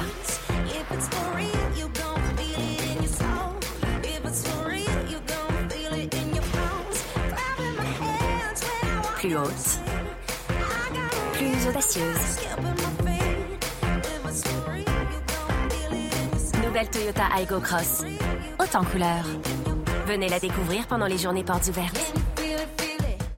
Avec plus de 600 000 annonces et 70 critères de recherche personnalisés, vous allez trouver facilement votre logement coup de cœur et peut-être plus. Parce qu'un nouveau chez soi, c'est une nouvelle histoire. Commencez la vôtre avec Se Loger. Se Loger, vous avez les clés. Bonjour, bon réveil à tous. Si vous nous rejoignez sur CNews et sur Europe 1, il est 8h10, c'est l'heure de Face à Bigot. 45 minutes d'analyse et de débat sur l'actualité forte du jour avec bien sûr Bien sûr, Guillaume Bigot. Bonjour Guillaume. Bonjour à tous. Politologue. Et face à vous ce matin, Gabriel Cluzel. Bonjour Gabriel. Bonjour Anthony. Directrice de la rédaction de Boulevard Voltaire. On va commencer avec euh, ce drame qui remonte à, 2014. Julien Videlaine, un, jeune homme de 20 ans, était tué par le père de sa petite amie euh, d'origine kurde. L'homme, turc, naturalisé français, ne supportait pourtant pas la liaison de sa fille avec un Français. Dans la foulée de son acte, il avait fui la France pour rejoindre la Turquie avant d'être finalement extradé euh, quatre ans plus tard. C'est donc demain, lundi, que s'ouvre son procès, huit ans après les faits. Noémie Schulz et Sacha Robin ont rencontré le père de la victime. Écoutez. Ce procès, Claude Videlaine l'attend depuis plus de 8 ans. Depuis ce 24 juillet 2014 où son fils, Julien, a été tué de 18 coups de couteau par le père de sa petite amie, une jeune fille de 19 ans qu'il fréquentait depuis plus d'un an et demi. J'arrive pas à comprendre la réaction de cet homme. Pourquoi? De quel droit on peut enlever la vie de quelqu'un? De quel droit? Je vous dis, euh, un gosse de 20 ans. Un gosse de 20 ans. Tout ça pour, euh, pour l'honneur ou je sais pas trop quoi, ou je veux même pas savoir. Souffert, Vous imaginez 18 coups de couteau? C'est horrible. C'est horrible. On sait qu'on s'en remettra jamais. Nous, on a pris ça à vie. On l'a pris à vie. Donc maintenant, je dis maintenant, j'attends que justice soit faite. Depuis son arrestation, le suspect affirme avoir agi en état de légitime défense. Il a expliqué aux enquêteurs avoir pris Julien Videlaine pour un cambrioleur qui tentait d'agresser sa fille. Mais pour la famille de Julien, il s'agit bien d'un crime d'honneur cette euh, relation qui était pleinement vécue par Julien et par cette jeune fille n'était pas approuvée par le père. Et, euh, si sa colère et si sa violence a été si grande ce jour-là, c'est parce qu'il était contrarié, il estimait qu'elle avait sali la réputation de la famille et euh, il estimait qu'il fallait mettre un terme définitif à cette histoire. Renvoyé pour meurtre, l'accusé encourt jusqu'à 20 ans de prison pour une vingtaine de coups de couteau. Guillaume Bigot, euh, ça pose question. Un homme naturalisé français qui ne supporte pas que sa fille sorte avec un Français, euh, c'est le symptôme d'une société qui s'est communautarisée au, fil des ans. Et encore, ça, ça remonte à, 2014, ces événements. Peut-être être un peu prudent. C'est un, procès. Les faits datent de 2014. Et euh, si la question du, crime d'honneur et du meurtre d'honneur qui existe, hein, qui est quelque chose d'avéré, qui a été importé par une certaine immigration dont notre société comme d'autres pratiques tout aussi intolérables et que nous jugions barbares avant que euh, finalement l'idéologie multiculturelle nous interdise d'utiliser ce mot. Vous savez, barbare, ça vient, euh, ça vient du grec, c'est ceux qui ne parlaient pas grec euh, et dont dans la cité d'Athènes, ceux qui étaient étrangers étaient considérés comme ayant des mœurs, disons, choquantes et bizarres. Alors nous, on a développé une si vous voulez, une, éthique universelle, c'est très bien. On n'est plus enfermé dans une espèce de tribu comme les Athéniens, d'une certaine façon, et on regarde plus les étrangers comme des barbares. Néanmoins, on a le droit aussi d'avoir des mœurs et des valeurs. Et nous avons d'ailleurs des mœurs et des valeurs. Les droits de l'homme, le vivre ensemble, le rejet du patriarcat, intéressant le rejet du patriarcat, euh, le féminisme qui est partout et à mon avis souvent à juste titre pour promouvoir des femmes. Et alors, à mesure qu'on on importe en fait une idéologie, enfin des mœurs, des valeurs qui sont violemment, mais violemment euh, patriarcales, c'est-à-dire au point où on va pratiquer l'excision, au point où pour laver l'honneur d'une famille ou d'un clan, euh, si une femme euh, ne, suit pas les indications de la famille, on va aller jusqu'à supprimer son petit ami, voire la tuer elle-même. Eh bien là, on a, voilà, les féministes ne disent rien n'ont rien à en dire. En fait, c'est le silence radio. Donc ça, c'est le plus choquant. Je sais qu'il faut être prudent parce que voilà, dans ce geste d'une violence inouïe, 20 coups de couteau, a priori, ce que j'ai compris, c'est que le père aurait surpris euh, les, deux amants, dont sa fille et, son petit ami, ensemble, et il aurait euh, lardé de 20 coups de couteau euh, le jeune homme. Donc, il y a là-dedans une dimension probablement de meurtre d'honneur, mais il y a peut-être une folie meurtrière aussi qui s'est emparée de ce, de ce père de famille. Gabriel Cluzel je crois de fait qu'il euh, y a une impasse, une zone grise, un, angle mort euh, volontaire euh, du féminisme aujourd'hui sur ces sujets qui, est pourtant, qui sont pourtant prégnants pour, pour les femmes. on voit qu'aujourd'hui, nos féministes qui sont censés être en tête de proue pour défendre les femmes euh, ne s'intéresse au patriarcat que quand il est euh, occidental. En revanche, euh, tout ce qui provient de, de, de l'étranger ne, ne, les, ne les intéresse pas. Et c'est profondément inquiétant parce qu'évidemment, on pouvait se douter. D'ailleurs, certains pays, à un moment, la Norvège, l'Allemagne, notamment après les les viols de Cologne s'était interrogé sur euh, le, le, regard porté sur les femmes par euh, un certain nombre d'immigrés qui sont élevés dans des sociétés où euh, on jauge une femme à l'aune de sa vertu, où le témoignage d'une femme ne vaut pas celui d'un homme, où euh, un certain nombre de où les femmes doivent être voilées, où évidemment ce, ce, n'est pas du tout la même conception de la femme que dans notre civilisation. Mais nous, en France, nous n'avons pas le droit de nous poser, nous poser la question alors qu'évidemment, l'arrivée massive sur notre sol euh, de, populations qui, euh, par leurs mœurs, par, leur civilisation, par la façon dont ils étaient élevés, ne portent pas euh, le, même regard sur la femme que nous, allait évidemment avoir une influence sur, la, condition féminine. Et tout cela, eh bien, on, refuse de le voir. Et, je trouve que c'est absolument terrible pour, pour les femmes. Il faudra bien à un moment qu'on se saisisse de ces sujets. Je vous rappelle que Caroline de Haas, quand on l'avait interrogée par exemple sur les, sur les viols de Cologne, elle avait dit euh, allez déverser votre merde raciste ailleurs. Vous voyez, c'est à quel point elle avait, euh, c'est très vulgaire, mais c'était, je cite ces mots, à quel point ça, euh, ça, l'intéressait. Donc évidemment, c'est extrêmement inquiétant et cette histoire. Et bon, moi je connais pas toutes les, c'est toujours gênant de parler d'un procès en cours, mais néanmoins, ça vient vraiment illustrer ce, ce phénomène. Guillaume Bigot. En fait, il faut bien comprendre que ceux qui agissent euh, pour la cause des femmes de manière vraiment idéologique, hein, c'est-à-dire ils veulent par exemple dégenrer les cours de récréation pour que, euh, parce qu'ils estiment que les petits garçons jouent au foot et pas les petites filles prennent tout l'espace de la cour de récréation, il faut euh, euh, réorganiser l'espace dans les cours de récréation. Donc ça va jusque-là, où on vous dit, si vous êtes un homme et que vous êtes dans le métro et que vous ne croisez pas les jambes, c'est une offense faite aux femmes. Donc le moindre détail va être scruté au, microscope et quand vous avez quelque chose de gigantesque, l'éléphant dans la pièce, c'est-à-dire de l'excision, des mariages forcés, des meurtres d'honneur, Vraiment, là, on tourne la tête. Vous, on la même indignation, c'est ça Non, mais, le... c'est surtout le contraste. A évolué, pardon, si je puis me permettre euh, une seconde, c'est que euh, Benoît de Groult, qui est morte il n'y a pas très longtemps, il y a eu un concert d'ailleurs d'hommage de, euh, à l'occasion de la mort de Benoît de Groult. Je, pense que les féministes n'avaient pas dû lire ses bouquins, parce que dans, dans un livre qu'elle a écrit en 1973 qui s'appelle Ainsi soit-elle, elle a des mots extrêmement durs, par exemple, à l'endroit de l'islam, parce que euh, et, et, des coutumes euh, associées à à l'endroit de la femme.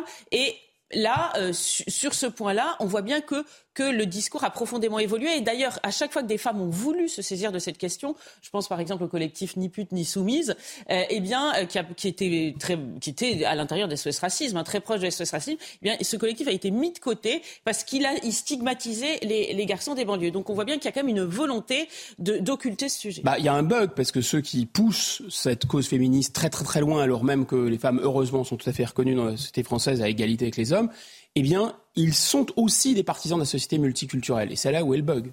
Allez, on avance avec la rentrée politique du Rassemblement national. Il tient ce week-end son université d'été au Cap d'Agde dans l'Hérault, énième démonstration, s'il le fallait, d'une normalisation du parti. Marine Le Pen doit tenir un discours tout à l'heure, à 14h, après les interventions de, de Louis Alliot et de Jordan Bardella, les deux prétendants à sa succession. On va retrouver euh, Johan euh, Usaï. Effectivement, euh, Johan, vous êtes sur place. C'est encore une démonstration aujourd'hui de la normalisation du Rassemblement national? Oui, c'est la stratégie de, Marine Le Pen depuis un certain temps maintenant, qui s'est amplifiée depuis la dernière élection euh, présidentielle. Alors cette rentrée, c'est sans doute une, rentrée comme Marine Le Pen n'en a jamais connue, puisque beaucoup de voyants sont au vert désormais pour elle et pour sa formation euh, politique. D'abord, vous savez que le Rassemblement national est en position de force pour se faire entendre à l'Assemblée nationale lors des prochains débats, notamment sur le vote du budget avec ses 89 euh, députés. Les élections législatives, justement, ont permis au Rassemblement national de voir son avenir financier s'éclaircir et puis Éric Zemmour, lui, est en grande difficulté euh, politique. Il est affaibli, fortement affaibli politiquement, et il ne représente plus vraiment une menace, un danger pour Marine Le Pen. C'est donc dans ce contexte favorable qu'elle va prononcer cet après-midi aux alentours de 14h30 son discours de, rentrée qui sera axé principalement sur la crise liée à l'énergie, sur le pouvoir d'achat, les thèmes centraux de sa campagne présidentielle, elle qui entretient désormais le doute sur une éventuelle candidature en 2027, même si tout porte à croire que Marine Le Pen se prépare d'ores et déjà à une quatrième candidature à l'investiture euh, suprême. Une seule chose est certaine aujourd'hui tout de même ici, c'est que Marine Le Pen ne brigue pas la présidence du Rassemblement national qu'elle a abandonné il y a un an. Deux candidats sont en liste à sa succession. Il s'agit de Jordan Bardella et Louis Alliot. Le vainqueur sera euh, connu au début du mois de novembre prochain lors d'un congrès à Paris. Et à voir qui tirera les ficelles de tout ça. Merci euh, Johan Usaï en, direct euh, du Cap d'Agde dans l'Hérault. Merci également à Antoine euh, Durand pour les moyens techniques. Guillaume Bigot, tous les feux sont au vert pour le Rassemblement national, c'est ce que nous dit Johan Usaï. 89 députés, pas de couac.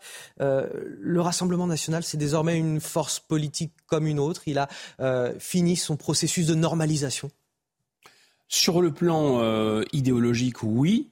Ça me semble, ça me semble évident. Les, les, les ponts étaient totalement coupés avec euh, une partie, enfin, des origines qui pouvaient être très, très douteuses ou même, euh, euh, ou même un peu questionnables du, du, Front National de l'origine. Donc ça, c'est fait. Sur le plan de l'idéologie, il y a un aggiornamento total et je pense que c'est un parti qui s'inscrit complètement, pour reprendre le vocabulaire, dans l'arc républicain. Son attitude et l'attitude des 89 députés RN à l'Assemblée le témoignent chaque jour. En revanche, il y a peut-être, s'il y a quelque chose encore à, résoudre, quand on regarde la sociologie des électorats, c'est une sorte de plafond de verre sociologique plutôt. Ce n'est pas sur, l'extrémisme. Il n'y a plus d'extrémisme, si tant est qu'il n'y en ait jamais eu, mais il y a, il y a tout de même euh, une surreprésentation euh, des, classes populaires. Euh, il y avait aussi un problème un peu géographique, c'est qu'on voyait que tout l'ouest de la France ne votait pas du tout. On, avait vraiment une carte hein, qui était la carte de, du vote contre la Constitution européenne en 2005, qui était aussi le vote de 92, avec deux France. Une, qui, une France qui votait traditionnellement gaulo-communiste, qui était contre l'Europe et qui s'était reportée sur le Rassemblement national, et une autre France qui était une France de l'Ouest, qui votait pour le PS, qui votait pour le, euh, aujourd'hui La République en marche, euh, et, etc. Donc, euh, bon, là, encore cette, cette, barrière. Maintenant, la succession, elle va se faire dans d'assez bonnes conditions. On parle souvent, c'était Freud qui avait cette expression, de narcissisme des petites différences. C'est-à-dire que les haines politiques sont d'autant plus violentes qu'elles elles, ne, sont que des haines de personnes d'ego, de place, parce qu'en fait, les gens sont d'accord à l'intérieur d'un parti. Et donc, ils mettent en scène des petites différences comme ça, qui sont très violentes. Là, c'est pas le cas, manifestement. Il n'y a, pas de mise en scène euh, d'une quelconque opposition profonde entre les deux candidats. Il y a une compétition assez saine, mais sur des, sur, on pourrait dire, regardez, il y a par exemple un RN du Sud, euh, parce que euh, M. Alliot vient du Sud, et donc c'est davantage Marion Maréchal, c'est davantage un, un, un, rassemblement national justement qui nous ramène vers le FN, mais c'est pas le cas le FN du grand-père, mais c'est pas le cas. On pourrait dire aussi, euh, regardez, il y a un, une candidate, enfin un candidat pardon du Nord, et donc euh, c'est plutôt euh, le, le, RN Nouvelle Manière porté par Marine Le Pen, très sociale, qui, qui et donc deux lignes politiques qui s'affrontent, mais c'est pas le cas du tout. C'est deux, deux faces d'une même pièce finalement. Oui, c'est, je pense que c'est de bonne loi. Alors après, les mauvaises langues diraient que justement un des problèmes de ce parti, c'était d'être une PME familiale qui maintenant est devenue un parti, le premier parti de France. Il faut le, il faut le dire, il faut le rappeler. Euh, et qu'il y a encore peut-être quelques petites traces nésiques, c'est-à-dire que du côté du passé, euh, il y a un lien quand même, pas familial, mais il y a un lien personnel avec Marine Le Pen, puisque c'est l'ancien compagnon de Marine Le Pen, Louis Alliot, qui est l'un des candidats, et du côté d'une certaine façon du futur, on aurait Jordan Bardella qui a un lien euh, un peu aussi personnel avec la famille, puisqu'elle est compagnon d'une nièce de Marine Le Pen. Donc, mais voilà, le lien est, maintenant ténu. C'est Marine Le Pen qui va tirer les ficelles de toute façon. Je pense que de toute façon. Avec les 89 députés euh, qu'elle va diriger à l'Assemblée nationale, c'est là que ça se passe aujourd'hui. Alors, c'est pas qu'elle va, c'est qu'elle tire et elle tirera, c'est tout à fait vrai. La seule question est de savoir si elle va elle-même, parce qu'elle a laissé entendre que c'était peut-être pas le cas, être la candidate de ces de ses idées, de son parti en 2027. Voilà, c'est là où les, c'est là où la question peut-être est, est, ouverte. Est-ce que c'est un moyen de prendre de la hauteur et de jouer le recours euh, Si la situation est très grave, alors euh, je vais renoncer à me retirer et je vais y aller puisque il n'y a personne d'autre que moi qui puisse y aller. Est-ce que c'est une stratégie ou est-ce que sincèrement elle pense qu'en dépit de ses éminentes qualités, euh, elle a calé, euh, notamment dans les débats. Alors, je, vous cite ce qu'elle dit justement, Marine Le Pen, dans Ouest France. Il est encore beaucoup trop tôt pour savoir qui portera nos couleurs dans cinq ans. Il ne faut jamais dire jamais en politique, mais il faudrait vraiment des circonstances exceptionnelles pour que je reparte pour une quatrième présidentielle. Tout ceci sera réfléchi et discuté le moment venu. C'est en tout cas le signe que Marine Le Pen est en tout cas euh, bien moins catégorique qu'elle n'a pu l'être. C'est intéressant, ce qu'on peut lire à la phrase autrement. Hein. il est encore, enfin, il faudrait des circonstances exceptionnelles pour que que je n'y aille pas. voyez Mais en fait, elle le dit, il faut des circonstances exceptionnelles pour que j'y aille. Gabriel Cluzel, Marine Le Pen qui dit aussi, euh, je ne considère pas que l'Assemblée nationale soit un lieu de bouffonnerie. J'ai un immense respect pour euh, l'Assemblée qui est pour moi le lieu sacré de la démocratie. Elle répond à ce moment-là dans cette interview sur le fait que euh, ces députés sont sages finalement par rapport aux députés insoumis. Oui, de, euh, fait, le, contraste avec la France insoumise qui a décidé de taper dans les casseroles, visiblement, euh, lui rend service parce que euh, ça accentue le côté bon élève des députés du Rassemblement national qui sont arrivés. Cravatel leur avait donné des consignes dans ce sens, d'ailleurs. Qui ont été suivis. Qui ont été suivis par opposition à, à la France à la France insoumise, elle veut vraiment euh, imprégner sa patte euh, France bien élevée, certes des classes populaires, mais néanmoins euh, bien élevée, ce qui n'est absolument pas antinomique, alors que du côté de la France insoumise, c'est vrai qu'on on a le fantasme d'une de, de, classes populaires qui seraient des révoltés permanents et, c'est presque l'inverse, c'est peut-être des bobos qui jouent au qui, qui, ont une image fantasmée du, du prolo entre guillemets et qu'ils souhaitent maintenir finalement dans cet dans cet état alors que euh, du côté de la droite, de façon générale, hein, euh, sans même parler du Rassemblement national, on a, euh, on a une vision des classes populaires qui qui serait, qui aspirerait à s'élever par la méritocratie. Donc c'est qui passerait ensuite à la petite bourgeoisie, puis à la bourgeoisie, etc., etc. et, c'est quelque chose que réfute absolument la, gauche, puisque dès qu'on devient un bourgeois, on est par essence haïssable. Je voulais simplement revenir sur 2027. Marine Le Pen, si elle dit aujourd'hui qu'elle est candidate en 2027, elle est déjà en campagne. Donc évidemment, ça, ça risquerait d'écraser tout ce qui pourrait se passer à l'Assemblée nationale et, ce n'est pas souhaitable. Moi, je pense à titre personnel qu'elle ira à nouveau, mais je n'ai pas Madame Irma. Disons que je, trouve qu'il y a beaucoup de, de, signaux dans ce sens-là. On, peine à croire qu'elle n'y aille pas. Voilà, euh, alors on peut le dire de cette façon-là, exactement. Et Guillaume Bigot parlait du plafond de verre des, des, des classes populaires euh, sociologiques. Je pense qu'Éric Zemmour l'a un petit peu aidé à le dépasser parce qu'il est allé beaucoup moissonner du, coup, du côté de la bourgeoisie conservatrice qui et il a fait un peu sas parce qu'au deuxième tour, celle-ci qui avait voté pour lui au premier tour s'est dit mais que fais-je? Est-ce que je vote Emmanuel Macron? D'ailleurs, est-ce qu'il est, euh, le retour vers Emmanuel Macron était quand même compliqué. C'est intéressant. Comme le disait euh, Guillaume Bigot, euh, Johan Usaï tout à l'heure quand on l'a retrouvé au Cap d'Ad, c'est est-ce que le match est plié avec Éric Zemmour? Ah, c'est difficile, c'est difficile à dire. C'est pas, dépassons la personne d'Éric Zemmour et regardons ce qui se passe sur le plan sociologique hein, et en général pour comment et pourquoi euh, on peut accéder euh, à la victoire euh, à l'Élysée? On n'y accède jamais seul, de fait. On y accède, quel que soit le point de départ et la formation politique de départ, avec des alliés, avec des appoints. Donc derrière cet isolement sociologique, il y avait effectivement l'isolement partisan. Donc on peut, on, peut, se dire, évidemment, Éric Zemmour, c'était un concurrent, mais Éric Zemmour ou d'autres d'ailleurs, ce peuvent être aussi des figures qui apportent la force d'appoint. Moi, je voulais dernier point sur les, classes populaires, parce que ça me semble intéressant, c'est que si elle a été cantonnée longtemps aux classes populaires, c'est parce que adhérer au Rassemblement national ou avant au Front national, la fortiori, c'était une petite mort sociale. Et finalement, pour l'accepter, il fallait ne pas avoir grand-chose à perdre, si j'ose dire. Donc, dans les cadres, elle avait peu, elle arrivait peu à convaincre de notables. Enfin, elle avait peu de notables qui acceptaient de se rallier à sa cause parce que une fois qu'ils étaient ralliés à sa cause, c'était une mort sociale. Et puis l'autre point, c'est qu'elle a récupéré un, euh, une partie de l'électorat qui a oublié la d'ailleurs je pense qu'elle ne serait pas là, ils seraient peut-être tous à la France insoumise. C'est-à-dire que euh, la droite a oublié sa vocation sociale, celle qui a été prônée par euh, Albert Demain, la Tour du Pain, etc. à un moment. Et euh, aujourd'hui, on a l'impression que la droite parle de retraite à 65 ans.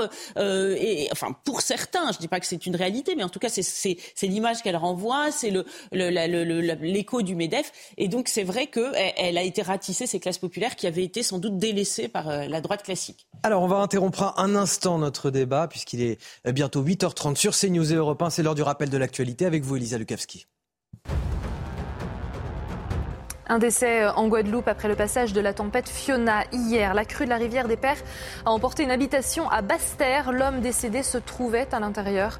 Montée des eaux jusqu'à 1,50 m par endroit, routes et ponts détruits, éboulements et coupures d'électricité paralysent toujours l'île. La vigilance en vigueur en Guadeloupe est repassée en orange pour forte pluie et orage après 24 heures de vigilance rouge. Le parti politique En Marche devient officiellement Renaissance. Nouveau nom et nouvelle direction approuvée à 83% par les adhérents. La mission pour le parti, trouver son rôle dans un quinquennat sans majorité, avec de rudes discussions à venir. Stéphane Séjourné, ex-collaborateur du chef de l'État et président des eurodéputés Renaissance, prend la tête du parti. Et puis la suite de la huitième journée de Ligue 1 et la victoire de Lille, de Buzyn face à Toulouse. Le LOSC qui l'emporte grâce à des buts euh, de Jonathan David et d'Adamounas. Les Lillois qui se relancent après leur défaite hein, contre Marseille, c'était le week-end dernier. Ils remontent à la sixième place du classement et pointent à six longueurs du surprenant troisième Lorient qu'ils iront défier lors de la prochaine journée. Ça sera le 2 octobre après la trêve internationale. Merci euh, Elisa. Guillaume Bigot, euh, on parlait à l'instant du, vote pour le Rassemblement national. Une toute dernière question pour euh, finir avec cela. Est-ce qu'aujourd'hui ceux qui votent pour le Rassemblement national, c'est un vote d'adhésion ou un vote encore de protestation? Je pense que c'est vraiment de manière intimement lié les deux.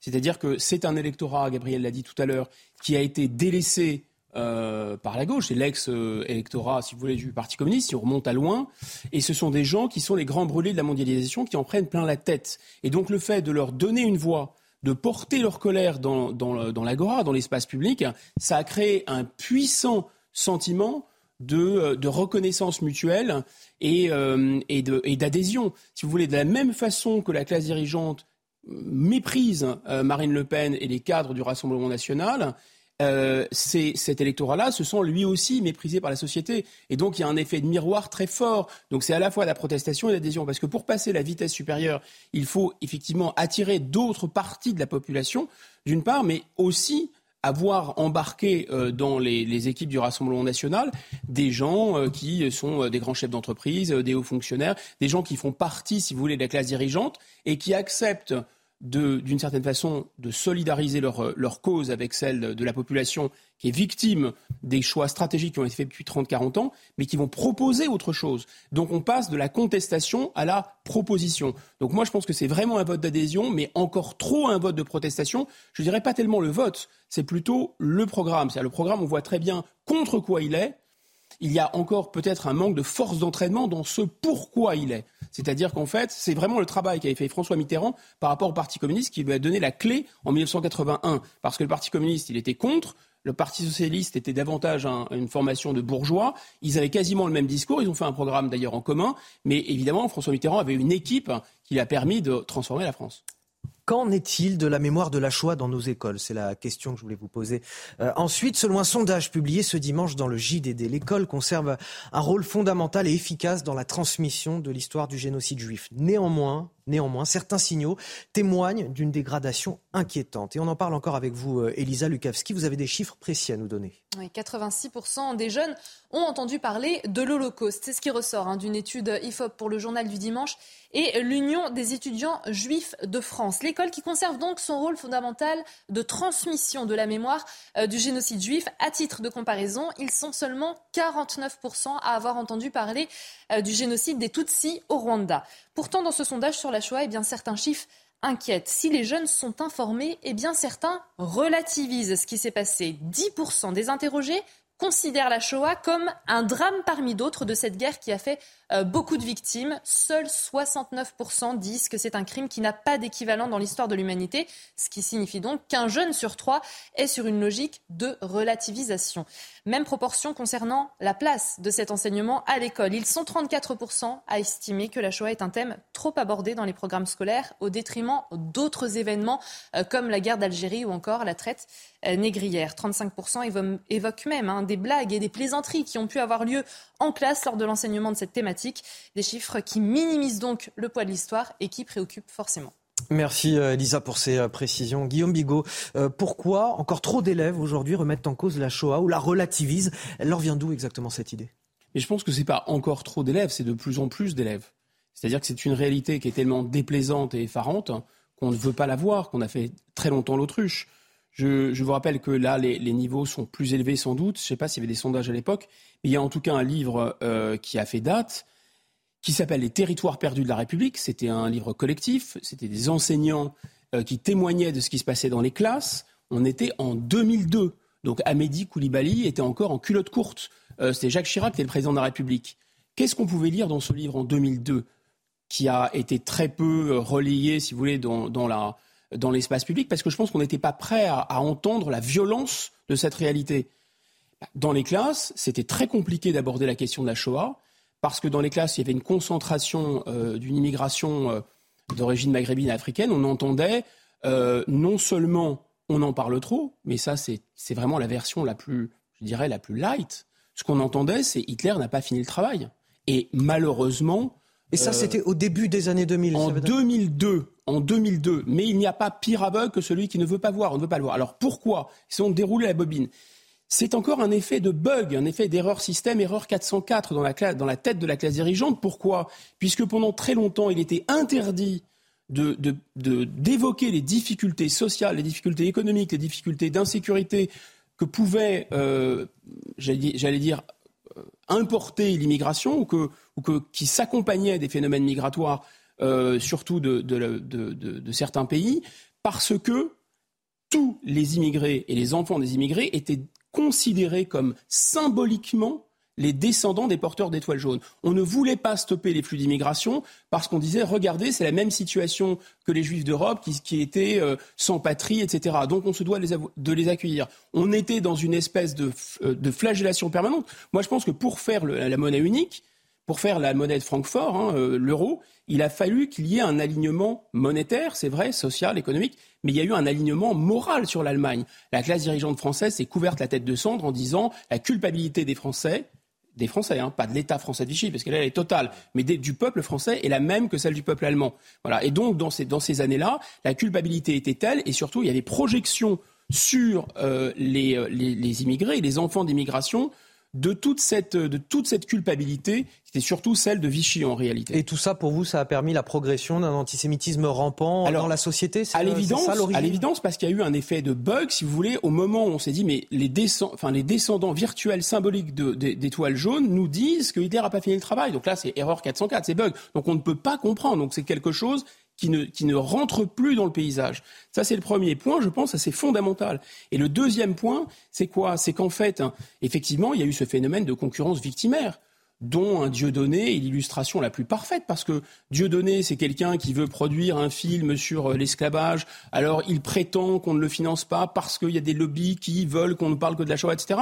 Tout ça part complètement, si vous me passez l'expression, en cacahuète, et il y a cette concurrence victimaire absolument folle, euh, qui consiste à dire, bah, écoutez, euh, euh, on ne peut pas, voilà, il faut que nous aussi, nous les Africains, nous les Algériens, nous X, Y, Z, on est exactement, enfin, on est notre histoire, elle soit, elle soit mise, si vous voulez, au centre d'un phénomène de, je dirais, de, de, très très grande de très grande culpabilité. Et ça, finalement, c'est quelque chose. Enfin, c'est une mauvaise compréhension euh, de ce qu'était la Shoah, qui reste quelque chose de totalement unique dans l'histoire, parce que contrairement au génocide rwandais, par exemple, ou contrairement à la traite euh, négrière, il y a quelque chose qui est complètement Enfin, ce qui nous a vraiment perturbé dans la Shoah, c'est que c'est le pays le plus sophistiqué du monde à l'époque, l'Allemagne, le pays le plus cultivé du monde à l'époque, le pays le plus scientifique du monde, qui a utilisé tout le progrès technique et tout le progrès humain pour détruire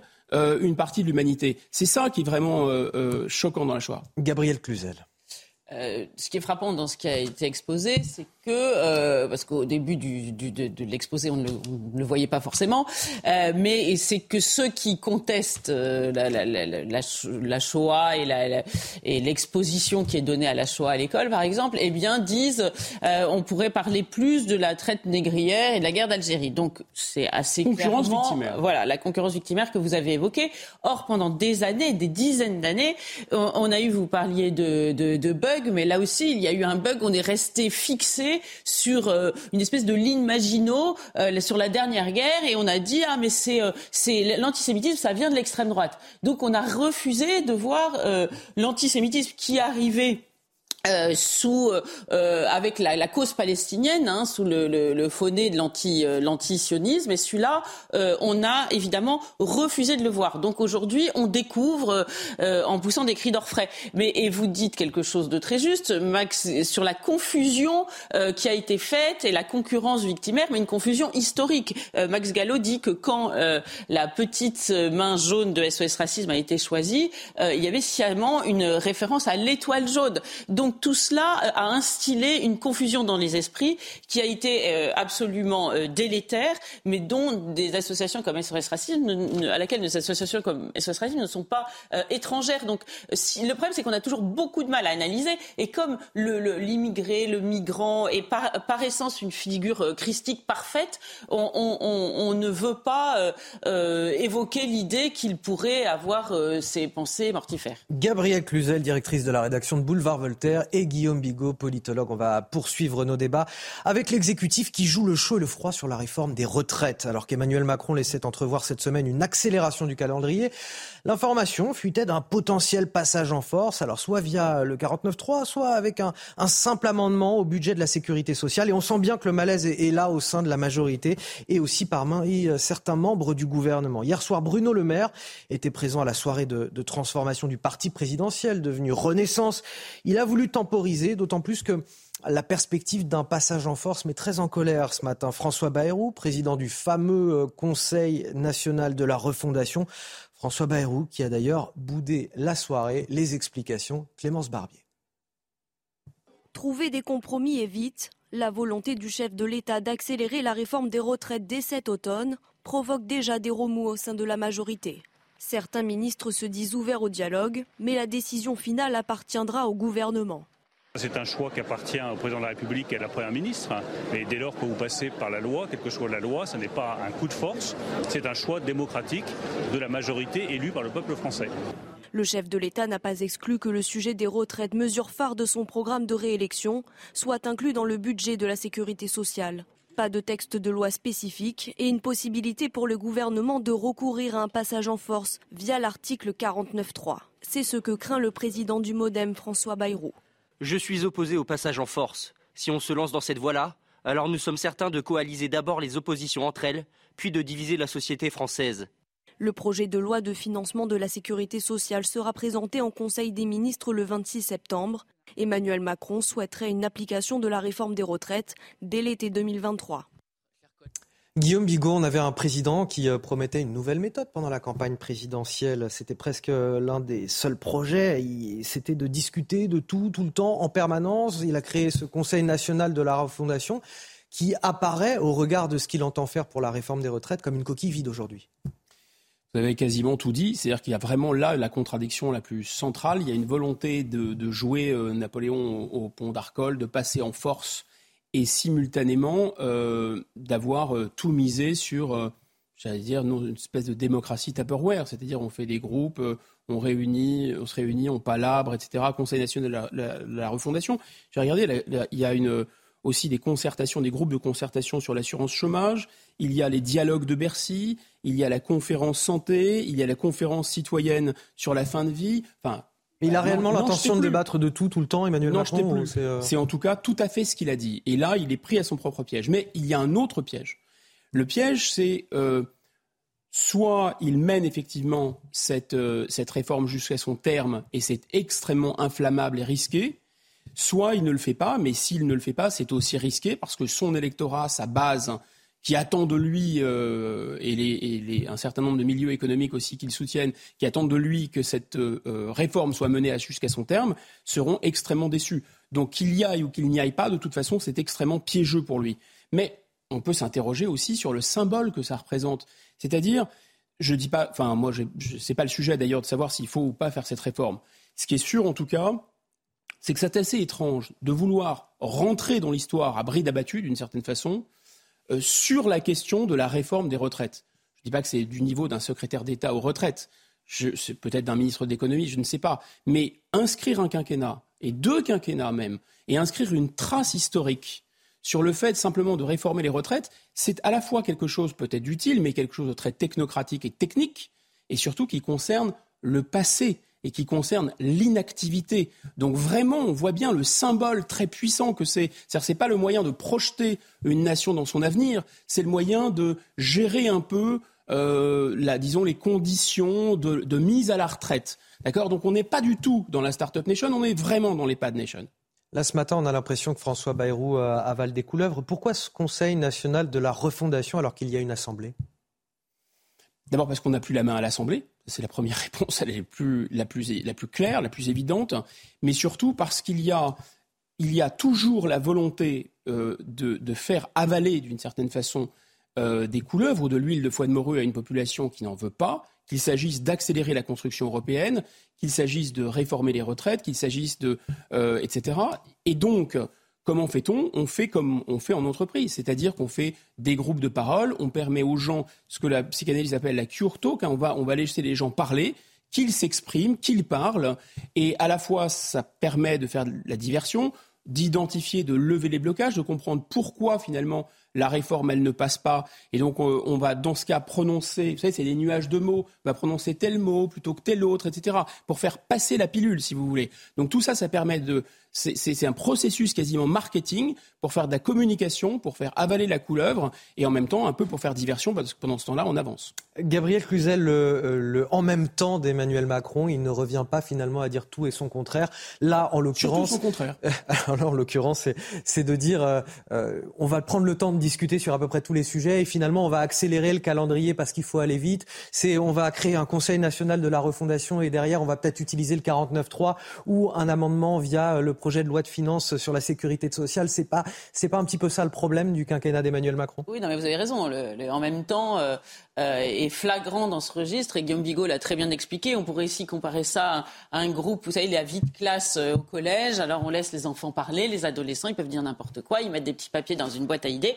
Puis à la fin de l'heure, le prof jette les petits papiers et puis c'est quand même lui qui décide, ce qui est normal. Mais là, ce sont des collégiens, donc c'est bien. Avec des Français, c'est plus compliqué. Moi, où je vois surtout le en même temps, c'est dans euh, la, satisfaction de deux électorats. Avec le Taniasi, il va donner des, envoyés, des signaux à la gauche, la gauche progressiste avec la retraite à 65 ans, il va donner des signaux aux transfuges LR, si j'ose dire, qui l'ont rejoint et qui sont persuadés qu'il n'y a pas de solution en dehors euh, de, la retraite euh, par répartition, même si déjà dans leur tête, en fait, ils ont déjà acté qu'il y aurait bientôt euh, une retraite par capitalisation. On ne peut pas s'étendre ici, mais Bruno Le Maire l'avait montré à plusieurs signaux avant, le, avant la crise du Covid. Et puis parce que de toute façon, cette retraite, cette, cette retraite à 65 ans, s'il n'y a pas de politique nataliste en même temps, évidemment, c'est une pyramide de, c'est Madoff, c'est une pyramide de Ponzi, puisque il faut la financer par, par, par, des actifs. Mais en tout cas, il aura donné des signaux à cette partie droitière de son électorat, ou en tout cas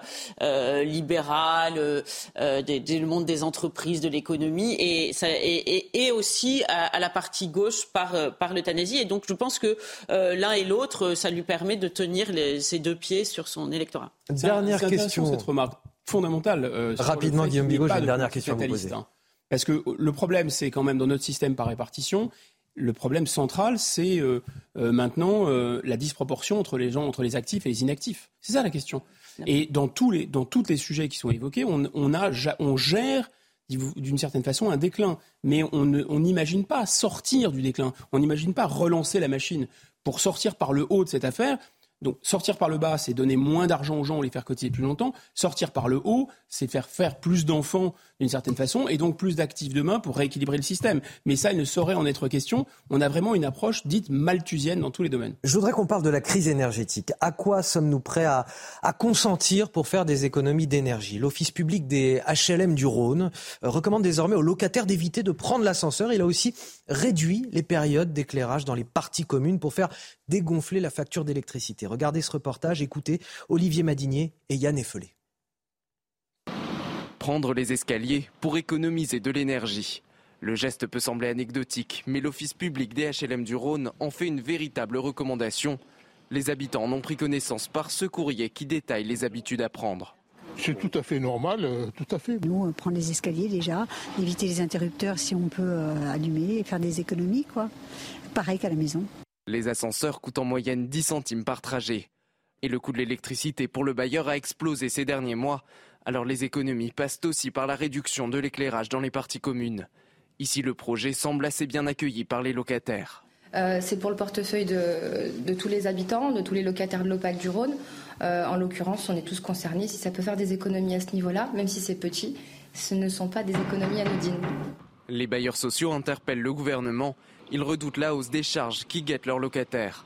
Tout comme les particuliers, ils demandent à bénéficier eux aussi d'un bouclier tarifaire. Alors ici, on entend des euh, locataires qui le prennent plutôt bien. Mais est-ce que euh, dans toutes les barres HLM, toutes les tours HLM les plus hautes, éviter l'ascenseur, ça peut être euh, déjà très compliqué. Et puis réduire l'éclairage là aussi dans certains quartiers, dans certaines cités HLM, on n'a peut-être pas envie de réduire l'éclairage, on se sent peut-être pas forcément en sécurité partout. Et ma question donc ce matin, c'est on ne demande pas un petit peu les efforts toujours aux mêmes après, après avoir démantelé. J'entends par là les plus modestes pour Bien sûr, après avoir démantelé la filière, euh, la filière nucléaire euh, pendant des années et donc avoir créé cette, cette difficulté, avoir souscrit un marché euh, européen de l'énergie qui aligne bêtement le prix de l'électricité et le kilowattheure sur celui du gaz, après avoir pris des sanctions irréfléchies sans penser aux conséquences, oui, maintenant, l'idée, c'est de se tourner vers les plus modestes et de leur demander des efforts. C'est inique hein, au sens où c'est pas seulement injuste, c'est évidemment injuste parce que je crois avoir lu que 10% des Français émettaient, les plus favorisés émettaient plus de 50% des émissions de CO2 et consommaient plus de 50% d'énergie. Euh, c'est pas seulement injuste de, s'appuyer et de demander en priorité aux plus modestes, hein. c'est aussi inique parce que c'est leur faire payer des décisions qu'ils n'ont pas prises. C'est ça qui est fou. Et, et on arrive à cette situation-là parce que des décisions ont été prises et ceux qui les ont prises vont faire endosser la responsabilité aux plus modestes. Ça me paraît, je répète, plus qu'injuste, inique. Gabriel Cluzel. Oui, ce qui est frappant, c'est cette inversion des responsabilités. C'est-à-dire que petit à petit, on va entendre cette petite musique selon laquelle ceux qui ne prennent pas l'escalier, ceux qui ne euh, laissent allumer leur petite veilleuse sur leur, leur box ou qui euh, mettre des guirlandes dans leur sapin de Noël, sont de grands coupables. Alors déjà, moi, j'ai beaucoup de mal avec cette société de la surveillance parce qu'à chaque fois qu'il y a ce genre de recommandations, c'est un peu comme le temps du Covid, c'est pas obligatoire, mais euh, il y a une forme de contrainte morale. Donc demain, euh, à partir de quel âge euh, on considérera que une personne âgée suffisamment diminuée pour pouvoir prendre l'escalier, qu'on va pas se faire regarder de travers par le voisin quand la mère de famille, quand on sera une mère de famille qui descendra sa poussette en ascenseur parce que c'est quand même compliqué à porter dans les escaliers. Donc et, et, et, in fine, est-ce que ça va résoudre nos problèmes? Après, l'office HLM dit aussi que c'est, euh, ça va se répercuter sur les charges aussi derrière. c'est, oui, oui, les locataires eux-mêmes qui. Euh, c'est pour ça que les gens sont, sont choisir entre deux mots, c'est-à-dire euh, être étranglé financièrement ou, ou, devoir marcher à pied. Gabriel Maintenant, l'office HLM voit midi à sa porte, mais si on voit ça d'une façon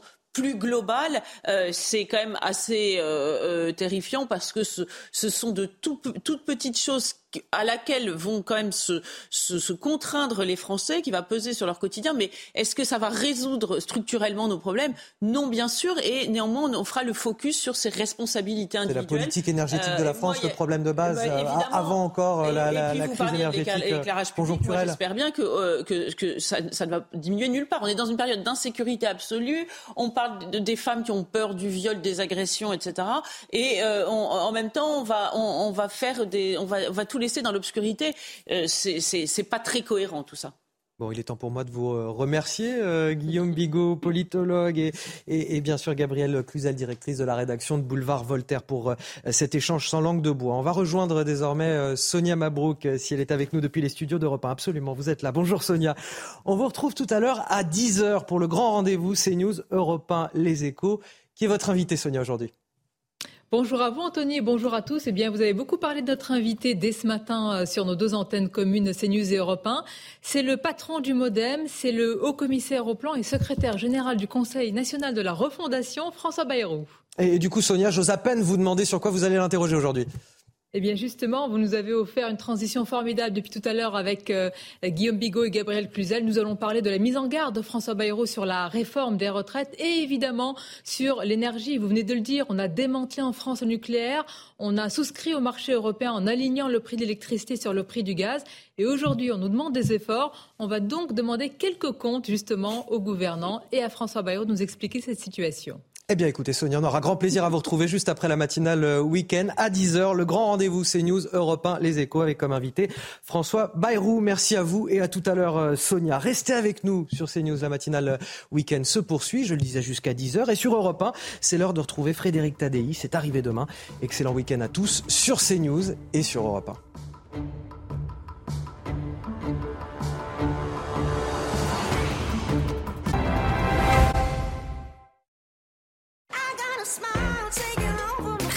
La ville Avec le nouveau crossover urbain by Toyota.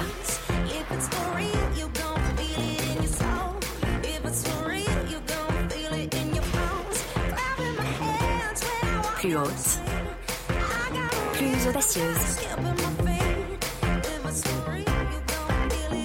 Nouvelle Toyota Aygo Cross, en couleur. Venez la découvrir pendant les journées portes ouvertes. De très belles conditions ensoleillées pour ce dimanche avec la présence de l'anticyclone par l'ouest du pays, justement, d'où ce ciel parfaitement dégagé sur l'arc atlantique. On a eu parfois quelques brumes, brouillards ce matin sur les collines normandes, mais tout ça se dissipe assez rapidement. Il n'y a plus d'averses sur les Hauts-de-France jusqu'en direction de l'Alsace de la Lorraine, mais encore pas mal de nuages et le vent méditerranéen régresse de plus en plus. Il est encore présent, Mistral tramontane, mais il n'est plus aussi violent euh, qu'hier. Au cours de l'après-midi, encore de très belles conditions un temps calme et sec absolument partout, plein soleil sur les trois quarts du pays, euh, quelques nuages avec un ressenti un petit peu voilé sur le sud-ouest, mais aucune conséquence et toujours un ciel variable sans précipitation sur les Hauts-de-France, sur le Grand Est, peut-être quelques gouttes par contre euh, en soirée. Les températures sont basses, elles ont bien chuté ce matin. On a même eu localement dans les campagnes quelques gelées blanches avec des, des valeurs assez basses du côté notamment de Clermont-Ferrand, à peine 2 degrés, à peine 8 en région parisienne et quand même 17 sur Nice. Au cours de l'après-midi, il y a un grand écart, une forte amplitude thermique entre le matin et l'après-midi, mais toujours avec un petit flux de nord et donc un ressenti frais avec la bise. Côté température, 19 prévus à Paris au cours de l'après-midi, 24 pour Bayonne, 27 en direction euh, de Toulouse ou encore d'Ajaccio. C'était la météo avec Murprotec, spécialiste des diagnostics et traitements contre l'humidité des murs intérieurs.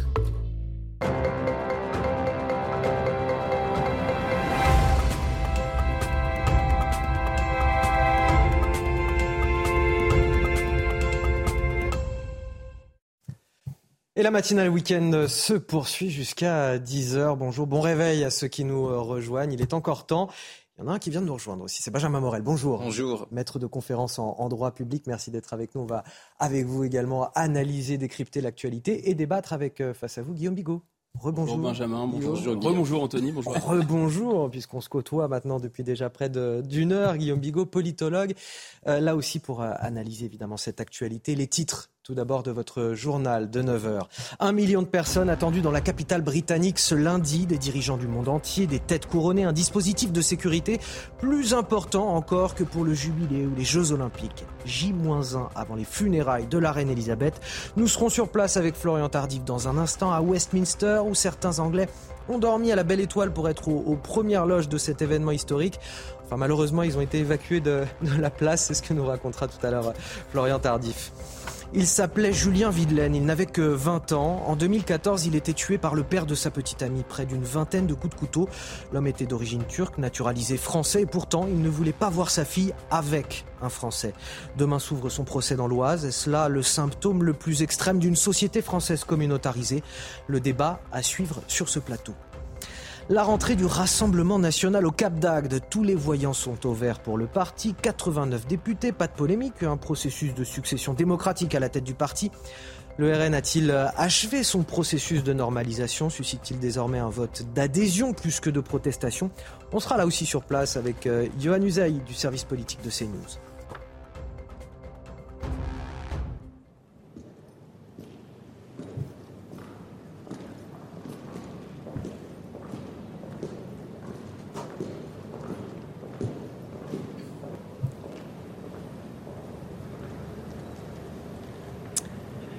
Et on démarre donc cette édition avec ces images d'hier soir, la veillée funèbre des huit petits-enfants de la reine Elisabeth II, dos au cercueil, tête baissée, visiblement euh, émus. Ils se sont recueillis une dizaine de minutes sous le regard des visiteurs au, Parlement euh, britannique de Westminster, à Westminster Hall.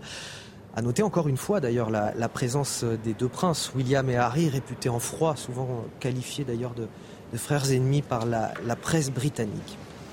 Et nous sommes donc aujourd'hui à, 24 heures des funérailles de la reine. Il y aura aujourd'hui, euh, demain plutôt lundi, des dirigeants euh, du monde entier, des têtes couronnées également qui seront sur place. Et nous, euh, on va rejoindre Florian Tardif, notre envoyé spécial pour CNews, avec Antoine Estève. Il y aura près d'un million de personnes qui seront là demain pour assister à, ces funérailles, Florian. Et, et là, vous assistez vous-même aujourd'hui au tout dernier préparatif. Oui, tout à fait. Il y a eu euh, d'ultimes répétitions qui se sont tenues euh, hier en fin d'après-midi euh, dans l'abbaye de Westminster. Ultime répétition des, funérailles et de la messe qui sera célébrée demain en hommage donc à Elisabeth II. Et comme vous pouvez le voir sur ces images, un important dispositif de sécurité a été mis en place. Cela fait plusieurs jours maintenant que ces barrières ont été installées ici. Il y a des policiers qui quadrillent tout le secteur, des barrières qui permettront de contenir la foule euh, demain et c'est euh, sur cette route qui se situe euh, juste derrière moi que passera le cortège funéraire permettant de transporter le cercueil de la reine qui est conservé depuis quatre jours dans cette grande salle qui est le hall de Westminster jusqu'à l'abbaye de Westminster qui se situe quelques dizaines de mètres plus loin. Petite précision importante, demain, contrairement à la procession qui s'était tenue mercredi, le cercueil de la reine qui sera déposé sur un véhicule d'artillerie ne sera pas tiré par des chevaux mais par des soldats de la Navy, une tradition euh, qui remonte aux obsèques de la reine Victoria. À l'époque, il faisait si froid, Anthony, dans les rues de Londres, qu'on avait eu peur que les chevaux, euh, pris de panique, ne renversent le cercueil de la reine. Elle avait été pris euh, comme décision de, de dernière minute de faire tirer ce cercueil par des soldats de la Navy. Ça sera le cas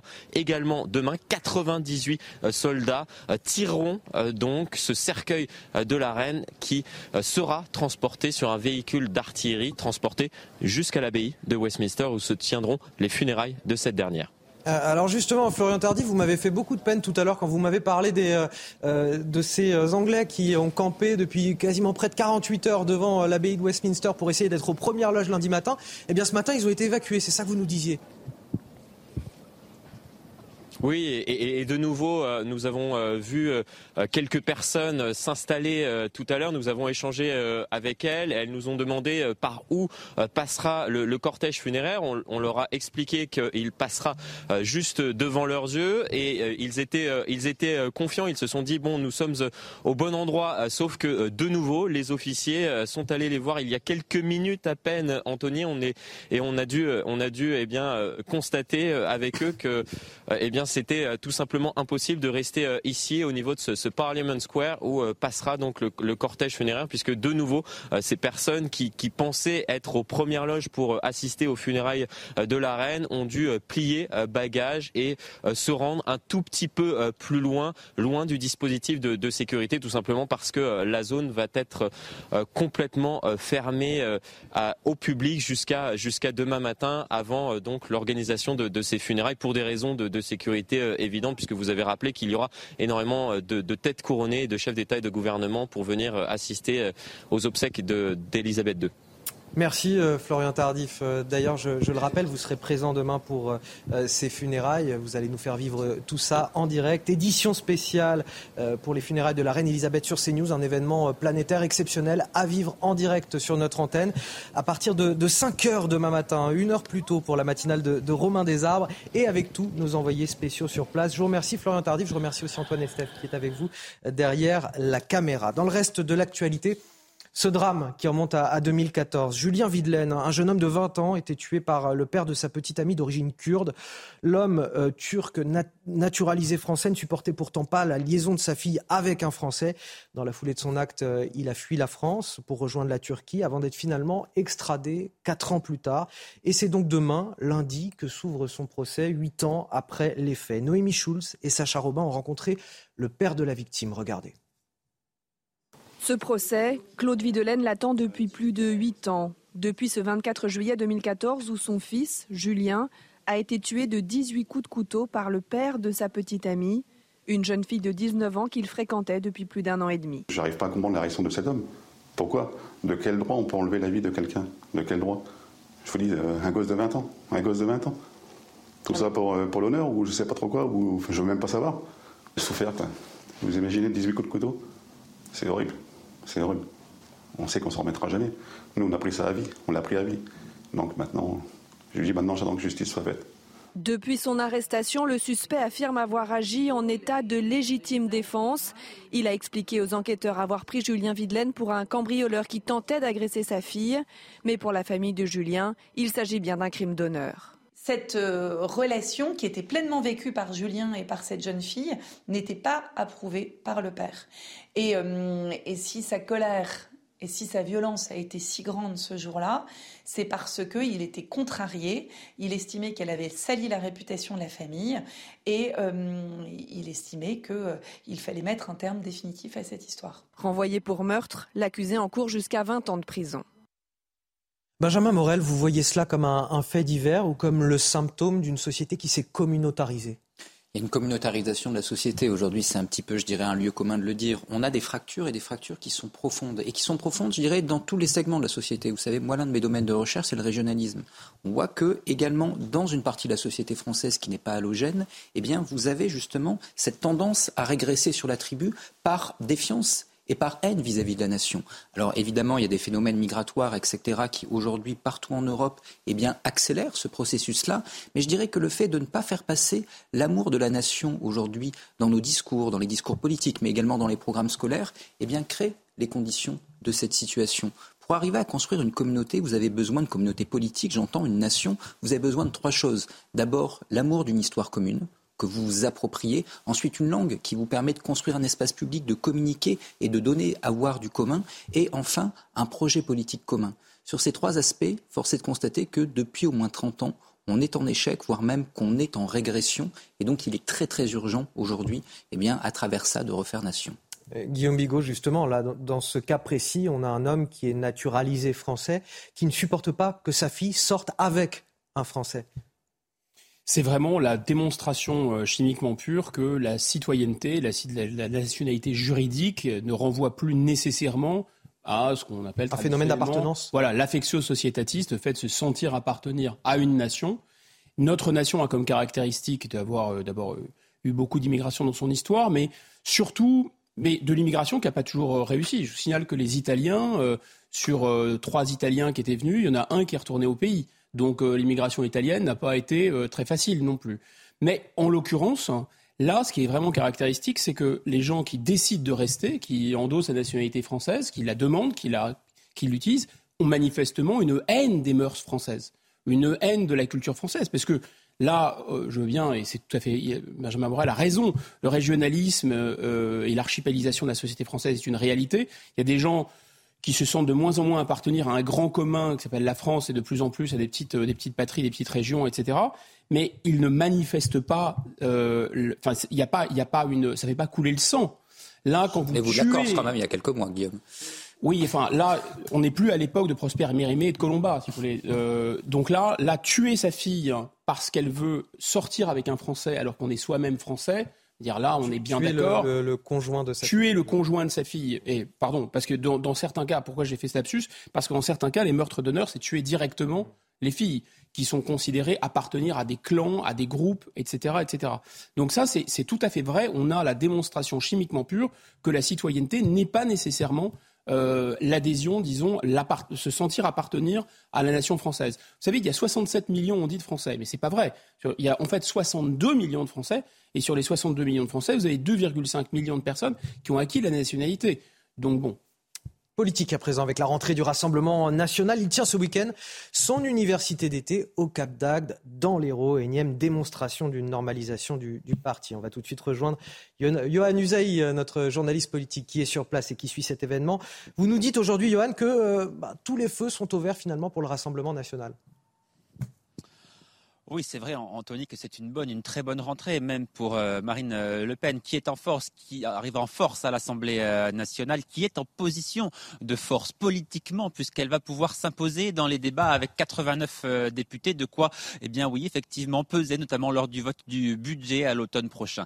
Marine Le Pen, qui avec les élections législatives aussi voit l'avenir du Rassemblement national, l'avenir financier s'éclaircir. On sait que les problèmes financiers lourdement endettés étaient jusqu'à présent nombreux. Et puis, Éric Zemmour, enfin lui, est politiquement euh, affaibli. Il ne représente plus vraiment une menace, un danger pour le Rassemblement national. C'est donc dans un contexte, euh, vous le voyez, favorable que Marine Le Pen va prononcer son discours de rentrée. Ce sera aujourd'hui à 14h30. Elle va beaucoup parler de la crise de l'énergie, de la crise du pouvoir d'achat, les thèmes qu'elle a beaucoup développés durant la dernière élection euh, présidentielle. Elle qui entretient toujours le doute sur une possible candidature en 2027, même si tout montre qu'elle se prépare d'ores et déjà à une quatrième candidature à la fonction euh, suprême. Une chose certaine, c'est qu'elle ne brigue pas la présidence du parti qu'elle a abandonné il y a un an pour se consacrer pleinement à l'élection donc de 2022. Deux candidats sont en liste pour lui euh, succéder. Il s'agit de Jordan Bardella et de Louis Alliot. Le nom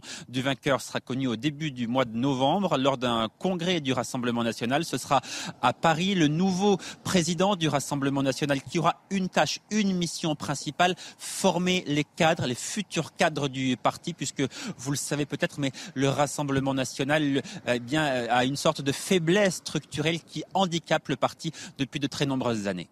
Merci euh, Johan Usaï, merci également à Antoine Durand qui est derrière euh, la caméra.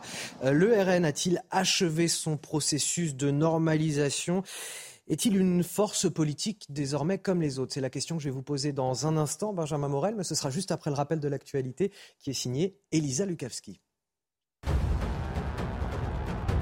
Mathias Pogba euh, et quatre hommes incarcérés. Le, frère hein, du footballeur Paul Pogba, 32 euh, ans, a hier été mis en examen pour extorsion en bande organisée, participation à une association de malfaiteurs criminels. Selon une source proche de l'enquête, il a été placé sous le statut plus favorable de témoin assisté pour les faits de séquestration dans la nuit du 19 au 20 mars. Il a reconnu être à l'initiative de la vidéo menaçant son frère Paul Pogba diffusée le 27 août. La présidence tchèque de l'Union européenne demande la création d'un tribunal international spécial pour Izium. Des centaines de corps ont été découverts enterrés euh, près de cette ville reprise aux Russes dans l'est de l'Ukraine où les combats euh, continuent. Les autorités ukrainiennes ont fait état vendredi de 450 corps de civils portant des traces de morts violentes et de tortures enterrés dans un bois à la périphérie euh, d'Izium. Et puis France-Espagne, c'est l'affiche de la finale de l'Euro de basket. Et c'est ce soir, 9 ans après leur premier et seul titre international en 2013. Les Bleus sont à une marche d'un deuxième sacre. Les Espagnols, meilleurs ennemis des Français en cette match à élimination directe. Cinq ont basculé en faveur de l'Espagne, dont le dernier Euro, euh, dont le dernier c'était à l'Euro, pardon, la demi-finale en 2015. Place peut-être à la revanche. C'est en tout cas à suivre dès 20h30 sur Canal Plus Sport. Et donc cette citation que je voulais vous soumettre, euh, Benjamin Morel de Marine Le Pen dans Ouest France, dans une interview qu'elle a donnée au quotidien, je ne considère pas que l'Assemblée nationale soit un lieu de bouffonnerie. J'ai un immense respect pour l'Assemblée qui est pour moi le lieu sacré de la démocratie. Et j'en reviens à la question que je vous posais tout à l'heure. Est-ce que le Rassemblement national, désormais, avec ses 89 députés, est un parti politique comme les autres? Alors, par rapport à votre question, je dirais que le Rassemblement national a deux atouts et deux problèmes. Du point de vue des atouts, aujourd'hui, il a un logiciel idéologique qui, en effet, peut embrasser extrêmement large. On dit beaucoup l'opinion est très à droite, c'est vrai, mais ce n'est pas forcément si évident. D'abord parce qu'il y a une désaffiliation politique assez forte et le vote Rassemblement national, par exemple, eh ne correspond pas vraiment à un vote qui serait un vote lié à une identité de droite. On a une grande partie des classes populaires qui ne se retrouvent pas forcément dans ces identités politiques. En revanche, sur les sujets migratoires et identitaires, on a une partie de l'opinion assez majoritaire qui peut se retrouver sur beaucoup de thèses du Rassemblement national. Mais sur les sujets économiques, si vous prenez, si vous prenez par exemple une enquête IFOP de mai 2021 pour l'humanité, on voit que la France est plutôt sur des thématiques très très à gauche. Et ça, Marine Le Pen l'a bien compris à travers un logiciel très social qui lui permet également de parler à ces classes populaires et potentiellement de les mobiliser. Donc du point de vue du logiciel politique, entre guillemets, le Rassemblement national peut en effet aujourd'hui conquérir des majorités. Il a en revanche deux problèmes. Le premier problème, c'est la diabolisation. On voit que tout le travail qui a été fait depuis dix ans aujourd'hui porte quelque peu ses fruits et que le vote Rassemblement national fait beaucoup moins peur et qu'en tout cas il n'entraîne plus la cristallisation d'un front républicain. On a vu ça aux législatives. Le deuxième problème, qui lui pour l'instant est encore dirimant, c'est la montée en compétences. Grosso modo, est-ce que ce parti demain serait en capacité de gérer le pays? Aujourd'hui, pour une grande partie des Français, c'est non. Mais toute la stratégie du Rassemblement national aujourd'hui à l'Assemblée nationale, c'est de, montrer que oui. Et ça, en effet, au-delà de la question de la cravate et de la mise en scène, le fait de pouvoir recruter 300 collaborateurs et assistants parlementaires, ça vous permet d'établir un programme, ça vous permet de former des cadres, ça vous permet, avec l'argent, eh bien, de structurer un parti. Et donc, en effet, vous pouvez avoir une montée en gamme. Encore faut-il que le Rassemblement national il parvient effectivement. En tout cas, il a compris où était son problème. Mais vous posez une question très intéressante et je vous la soumets, à euh, Guillaume Bigot. Est-ce que euh, aujourd'hui, le, Rassemblement national a le personnel politique suffisant pour demain accéder au pouvoir? Et le personnel, le personnel politique, j'allais dire suffisant, mais aussi qualifié pour ça? Il y a une montée en gamme aussi, euh, indiscutablement, des figures qui sont sorties, des élus, des élus de terrain, beaucoup de jeunes, etc. Mais c'est une chose de, d'avoir, disons, des, capacités, comme on pourrait, on, le disait au XIXe siècle, et ça une autre, que ça soit perçu comme tel euh, par l'opinion publique et notamment euh, par la classe dirigeante. Tout ce qu'a dit Benjamin Morel est vrai. Le, fameux théâtre de l'antifascisme euh, qui était joué déjà à l'époque du père, c'est Lionel Jospin qui avait utilisé cette expression de théâtre de l'antifascisme pour le second tour de 2002. Euh, eh bien, il ne marche plus du tout, pour le coup. Alors, il marche plus du tout dans l'opinion publique, ça n'imprime plus, le fameux Front républicain, mais la classe dirigeante continue. Vous savez, c'est un peu l'image dans les, dessins animés, un petit personnage qui marche, puis après il est au-dessus du vide, et puis il continue à marcher. Mais il ne se rend pas compte qu'il n'y a rien en dessous. Ils vont tomber. Mais enfin, j'entendais Madame Chiappa ce matin, qui disait que, alors là, oui, bien sûr, euh, euh, travailler avec le Rassemblement national pour retrouver des majorités, non. On allait sortir les crucifix, le gousse d'ail, etc. Il fallait euh, se, voilà, écarter les fantômes horribles du passé. En revanche, travailler avec la France insoumise, ça ne posait aucun problème. D'un point de vue républicain, ajoutait-elle. Hmm. Enfin, quand on regarde la France insoumise, et là on reprend la déclaration de Marine Le Pen, qui euh, utilise l'Assemblée nationale comme un espace de bouffonnerie, sinon euh, la France insoumise, et décrédibilise les institutions de la République, hein, qui en appelle à l'insurrection contre les élus. Finalement, c'est assez incroyable. Euh, qui tape sur des casseroles et qui est même flirte parfois avec des thèses euh, un peu antisémites, en tout cas fortement islamo-gauchistes, et met en péril les principes mêmes de la République tels que euh, portés dans la loi de séparatisme. Sinon, la France insoumise. Mais voyez, bon, donc cette espèce de voilà, d'effet répulsif du Rassemblement national, il ne fonctionne que dans la classe dirigeante et que dans les autres partis politiques. Alors, modulo, bien sûr, la formation d'Éric Zemmour. Et ça, c'est important pour accéder au pouvoir. Parce qu'on euh, ne peut pas gagner une élection présidentielle en France si on n'a pas des alliés. Arriver au deuxième tour, ça c'est fait, le job est fait. Mais une fois que vous êtes au deuxième tour, vous avez besoin d'apports et d'alliés. Donc là, en dehors d'Éric Zemmour, qui pour l'instant était un concurrent et un compétiteur sur son terrain à elle, il n'y a pas d'autres formations qui pourraient faire la jonction d'une certaine façon. Allez, pour finir cette édition, c'est la 39e euh, édition des Journées européennes du patrimoine ce week-end. Ce dimanche, on prend la direction de la cathédrale Notre-Dame de Paris. On vous propose une plongée exceptionnelle au cœur des opérations de restauration du monument. Ça se passe sur le parvis, c'est accessible aux, curieux encore tout au long de la journée. La visite est signée Michel Chevalet et Nicolas Vinclair et le récit Marine Sabourin. Pour Notre-Dame de Paris, c'est officiellement l'heure de la reconstruction. Flèches, voûtes et charpentes. Pour l'occasion, tous les corps de métier sont présents afin de valoriser les savoir-faire français. Un des objectifs du chantier, rebâtir une flèche identique à celle de Viollet-le-Duc. On a des compagnons, on a des gâcheurs, on a des gens très, euh, très techniques et très, très puristes. Donc c'est des choses qu'on fait tous les jours. Forcément, là, c'est très particulier, c'est très haut, c'est des grosses sections de pièces de charpente. Euh, c'est quand même euh, très, comment dire, très particulier et très complexe termes de, taille, d'assemblage. Artisans d'art, compagnons, architectes et archéologues ont été sélectionnés pour leur capacité à faire renaître la cathédrale d'autrefois, vieille de bientôt 900 ans. Certaines parties qui ont été taillées à, la 5 axes, à la machine, et d'autres qui ont été faites à la main. On sait faire euh, une croisée d'ogive, un arrêtier, des voûtins, on sait les monter et on sait les bâtir. Les travaux de Notre-Dame doivent être terminés en 2024, promesse faite par le président Emmanuel Macron le jour même de l'incendie, le 15 avril 2019. On va tenir, on prend toutes les mesures qu'il faut, on a une planification. Quand on a des difficultés, on les résout, on en a eu. On en a eu beaucoup dans la première phase avec le Covid, avec des intempéries, avec le plomb, etc. On en aura d'autres. Ben, notre rôle, c'est de trouver et d'avancer. Le village du chantier de Notre-Dame de Paris, ouvert pour la deuxième année consécutive, ferme ses portes à 18h. Guillaume Bigot, ça vous donne des envies de sortie pour euh, les journées du patrimoine? Oui, bah oui, oui, on a tous été euh, littéralement euh, stupéfaits et, et même, je trouve qu'il y avait quelque chose de très poignant de voir Notre-Dame brûler, parce que d'un seul coup, on s'est dit, mais en fait, on est reconnecté à une histoire qui est une histoire millénaire. Et, et, et cette histoire millénaire, elle peut, c'était ça l'image du fait que Notre-Dame brûlait, elle peut s'effondrer.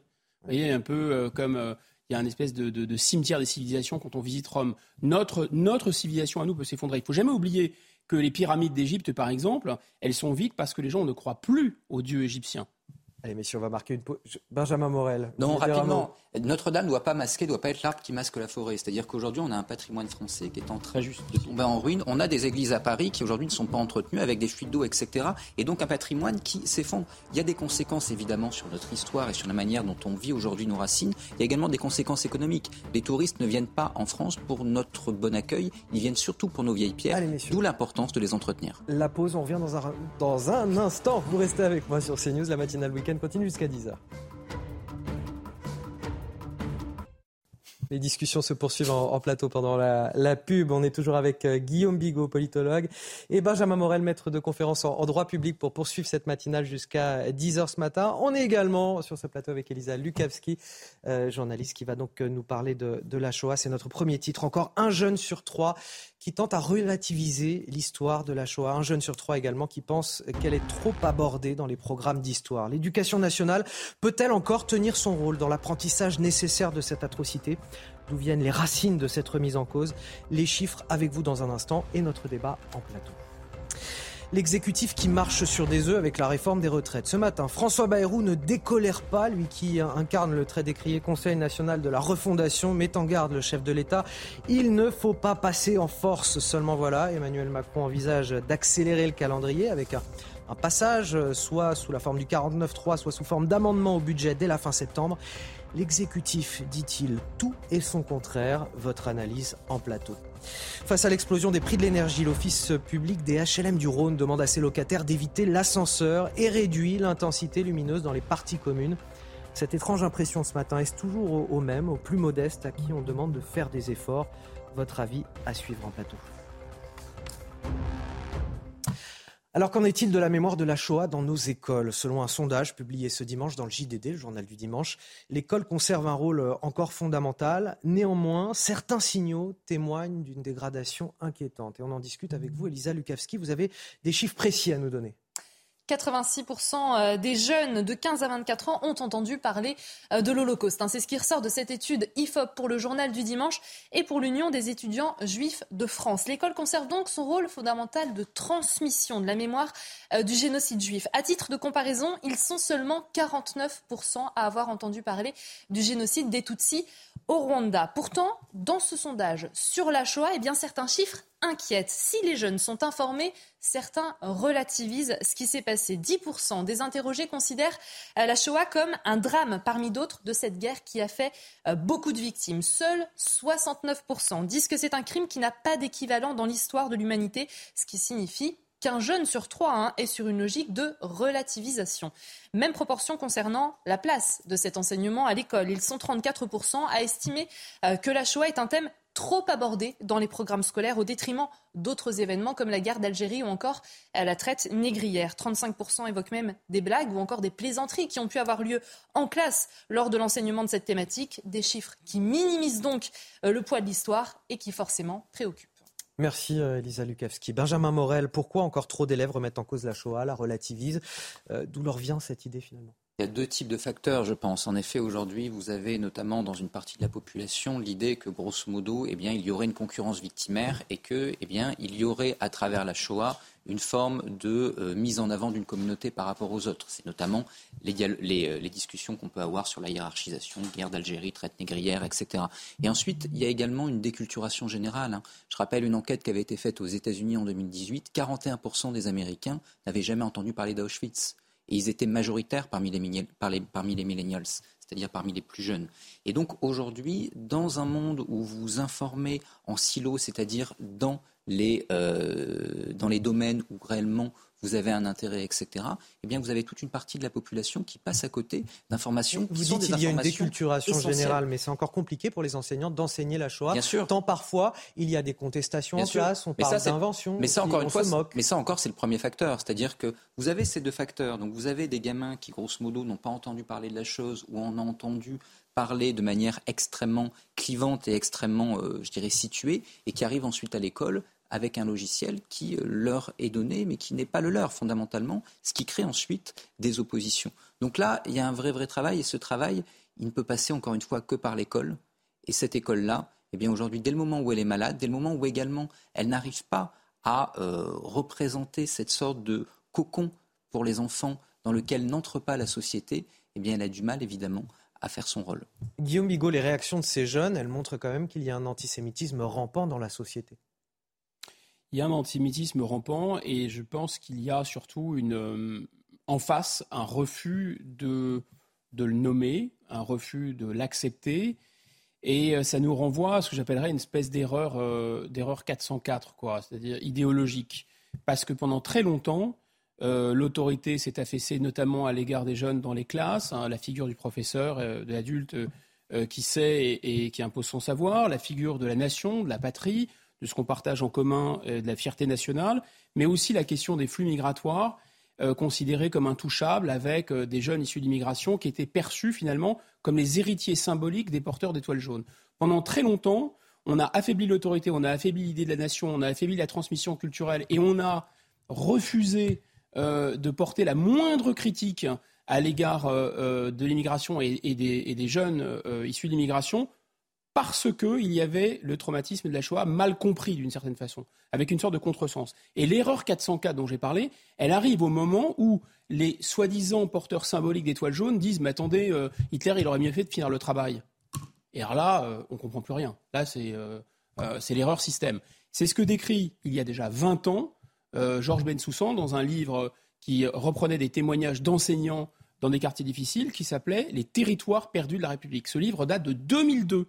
Et l'idée que Hitler n'a pas fini le travail, c'était un témoignage, et l'idée qu'on pouvait très difficilement aborder la question de la Shoah, parce qu'en effet, une certaine immigration maghrébine disait, mais en fait, euh, nous, euh, c'est pas notre histoire, mais deux, en plus, nous aussi, on est tout à fait hostile aux Juifs en raison euh, de ce qui se passe au Proche-Orient, mais en raison aussi d'une sorte de euh, voilà de, mémoire traditionnelle de ce qui était passé au Maghreb, etc.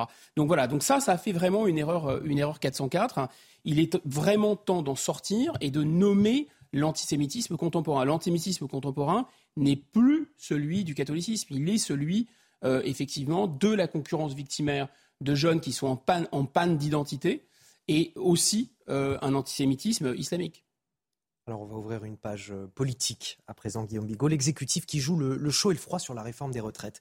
Alors qu'Emmanuel Macron laissait euh, entrevoir cette semaine une accélération du calendrier, l'information fuitait d'un potentiel passage en force, alors que que ce soit le 49.3 ou via un, amendement au budget de la sécurité sociale, on sent bien en tout cas que le malaise est là au sein de la majorité et parmi les membres du gouvernement. Exemple avec Bruno Le Maire, hier soir, ministre euh, de l'économie et des finances, qui était présent à la soirée de, transformation euh, du parti présidentiel devenu Renaissance. Il a voulu temporiser un petit peu, d'autant plus que la perspective d'un passage en force a énervé considérablement ce matin François Bayrou, qui préside désormais le Conseil national de la refondation.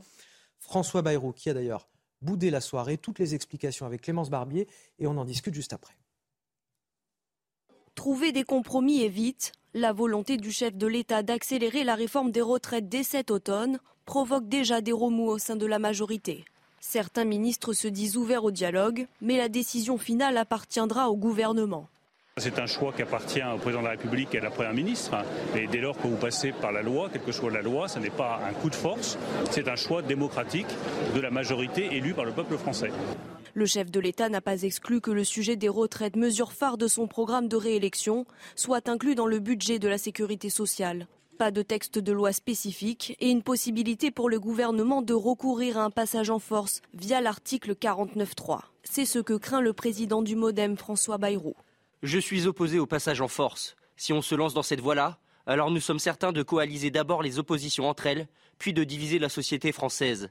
Le projet de loi de financement de la sécurité sociale sera présenté en Conseil des ministres le 26 septembre. Emmanuel Macron souhaiterait une application de la réforme des retraites dès l'été 2023. Alors, vous me direz si je me trompe, mais j'ai l'impression qu'en termes de communication, c'est désastreux. C'est totalement désastreux et ça m'apparaît extrêmement symptomatique d'une incapacité d'Emmanuel Macron à comprendre qu'aujourd'hui, il n'est plus omnipotent on a aujourd'hui une Assemblée qui est fondamentalement clivée. Vous n'avez plus de majorité absolue à l'Assemblée nationale et il n'y aura pas de majorité sur un PLFSS sans le modem.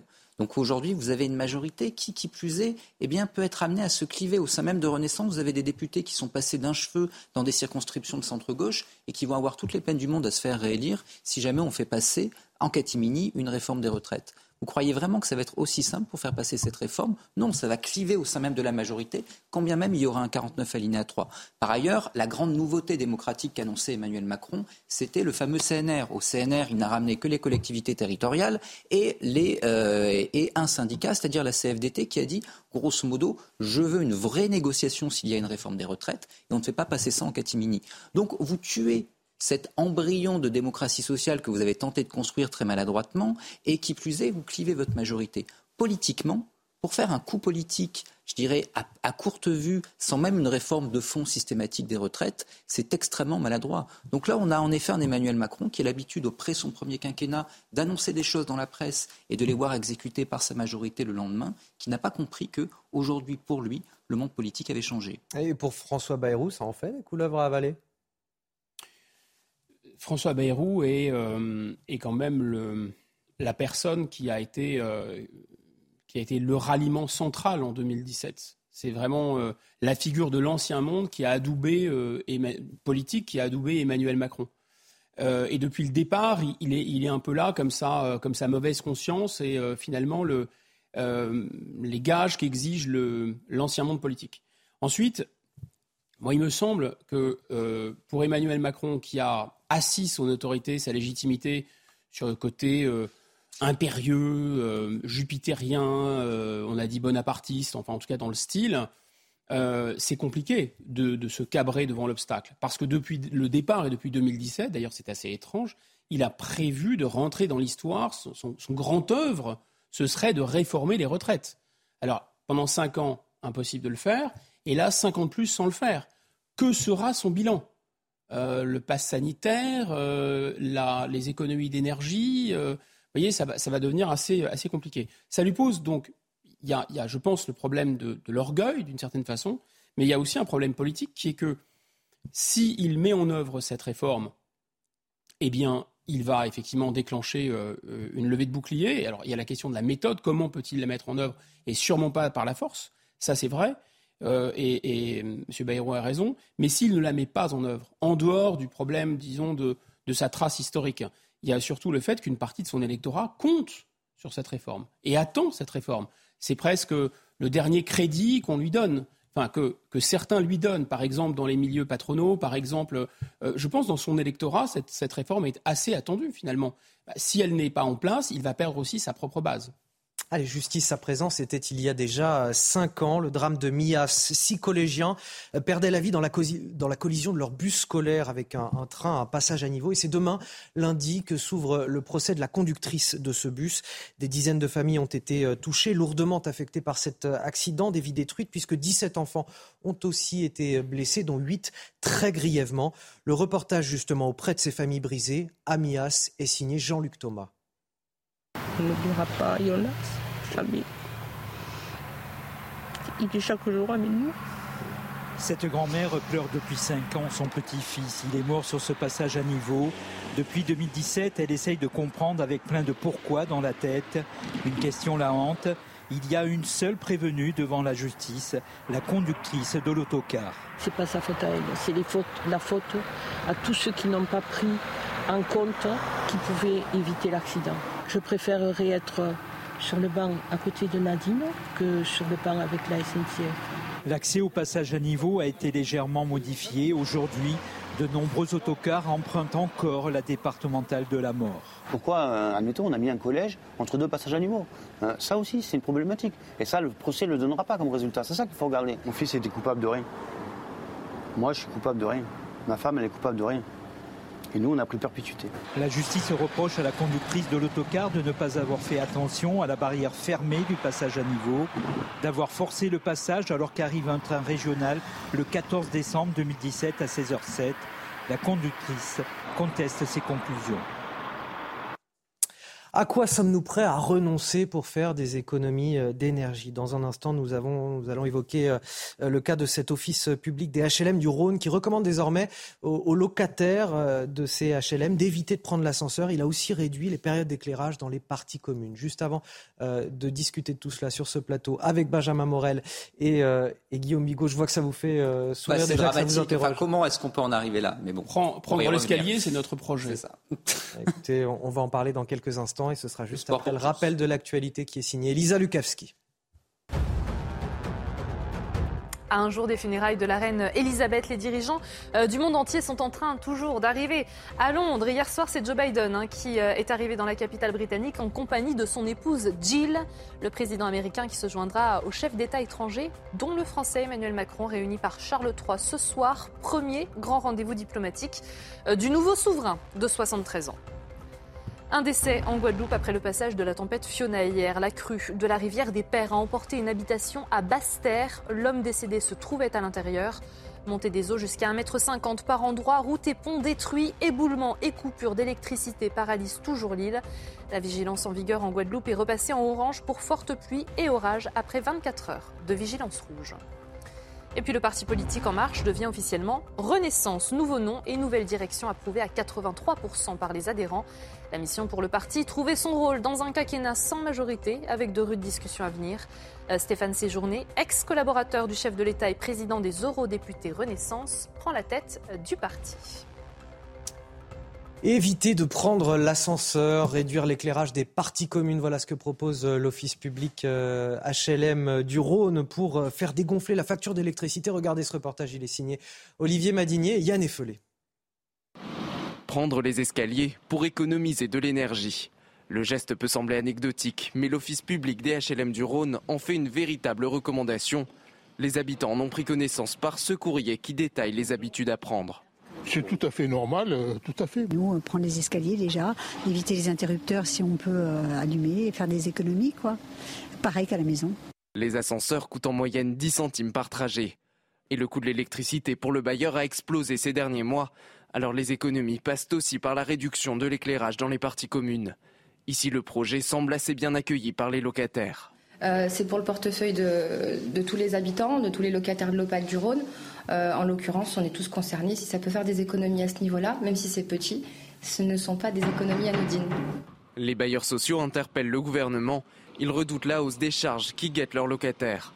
Tout comme les particuliers, ils demandent à bénéficier eux aussi d'un bouclier tarifaire. C'est bien euh, d'aller traquer les comportements des personnes les plus modestes dans les offices, euh, dans les, HLM. Mais je crois que là, il y a deux sophismes qui nous mènent à ça. Le premier, c'est que pour faire la transition écologique, notamment, et puis ensuite pour avoir un rapport plus raisonné à l'énergie, il faudrait faire des petits gestes. Le problème, c'est un problème de politique publique, ce n'est pas un problème de petits gestes, c'est le problème de la, désindustrialisation, de euh, l'errance en matière de stratégie énergétique. L'écologie des petits gestes aujourd'hui ne permet pas réellement de gagner fondamentalement sur euh, la crise environnementale et sur la crise, euh, et sur la crise énergétique. Elle permet simplement de culpabiliser les gens. Le deuxième sophisme, c'est de considérer que, grosso modo, on serait dans une situation particulière qui n'aurait rien à voir avec des choix politiques et que donc collectivement, nous devrions en assumer la responsabilité. Ça, c'est le résultat de deux choix politiques fondamentaux. Le premier, c'est encore une fois cette errance en matière de politique énergétique, le fait de ne pas avoir rénové et maintenu ouvertes les centrales, les centrales quand on le pouvait. Et ensuite, bah, c'est d'être collé aujourd'hui sur le marché européen de l'électricité, qui colle le prix de l'électricité au gaz, qui fait que deux pays en sont sortis, l'Espagne et le Portugal, qui payent le mégawattheure 140 euros, alors que nous, nous payons 360, parce qu'on considère qu'il faut rester dans ce sacro-saint marché européen de l'électricité, qui aujourd'hui n'a ni queue ni tête, a été pensé pour l'Allemagne et par l'Allemagne, n'a absolument rien à voir avec notre situation nationale. La crise euh, en, Ukraine, la crise avec la Russie, les sanctions, tout ça n'a rien à voir. Vous êtes d'accord avec Benjamin Morel, avec euh, la crise énergétique N'a pas, rien à voir, mais c'est marginal. c'est marginal, euh, selon vous, Guillaume Bigot? C'est-à-dire oui, effectivement, le, fait de ne pas avoir entretenu les centrales nucléaires, d'avoir fermé Fessenheim, mais aussi 12, 12 centrales derrière, le fait d'avoir interrompu un projet stratégique qui s'appelait Astrid, le fait euh, de ne plus avoir formé des gens, notamment pour les soudures, etc. Enfin bref, il y a une accumulation de décisions qui sont intégralement la décision des gouvernants et euh, des choix qui ont été faits par les gouvernants, dont M. Macron, Arabelle, Fessenheim, enfin on ne va pas refaire toute la litanie. Alors maintenant, effectivement, la transition énergétique et euh, le réchauffement climatique, comme la guerre en Ukraine, ont bon dos. Là où il y a un lien, c'est à travers le marché européen de l'électricité. Pourquoi? Parce que, on ne va pas détailler ce que ces génies, l'usine à gaz que ces génies ont inventé, mais grosso modo, pour faire marcher, pour faire aussi renouvelable, si vous voulez, et pour faire européen, on a fait en sorte que, pour le dire simplement, hein, notre capacité à produire le mégawattheure à 30 euros, maintenant il est passé à 1000 euros parce qu'on l'aligne grosso modo sur le prix du gaz, lequel a flambé en raison de la guerre en Ukraine. Voilà. Mais être dirigé par des génies, ça se paye. Mais ça va se payer aussi. Les gens vont prendre les, vont prendre, plus prendre l'ascenseur, ils prendront l'escalier. Je pense que c'était peut-être le projet initial de, les, euh, de leur faire perdre du poids. Je ne sais pas. Allez, on va finir avec euh, un mot de sport à présent et on, revient pour finir cette émission. Parfaite transition. Parfaite transition.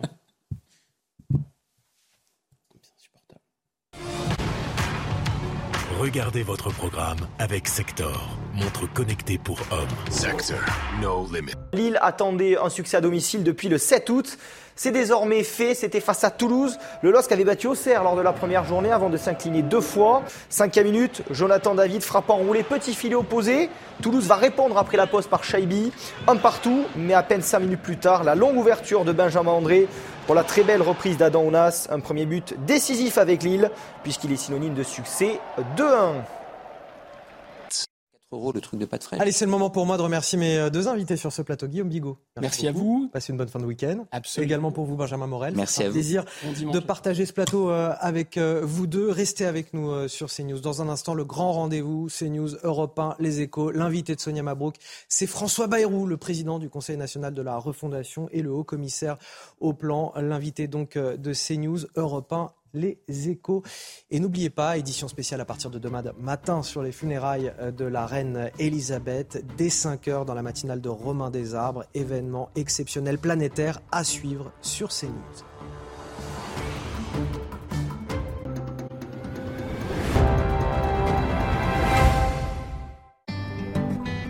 100% électrique, 100% irrésistible, numéro 1 des véhicules électriques en France, l'AI 208 a tout pour plaire même à un futur beau-père.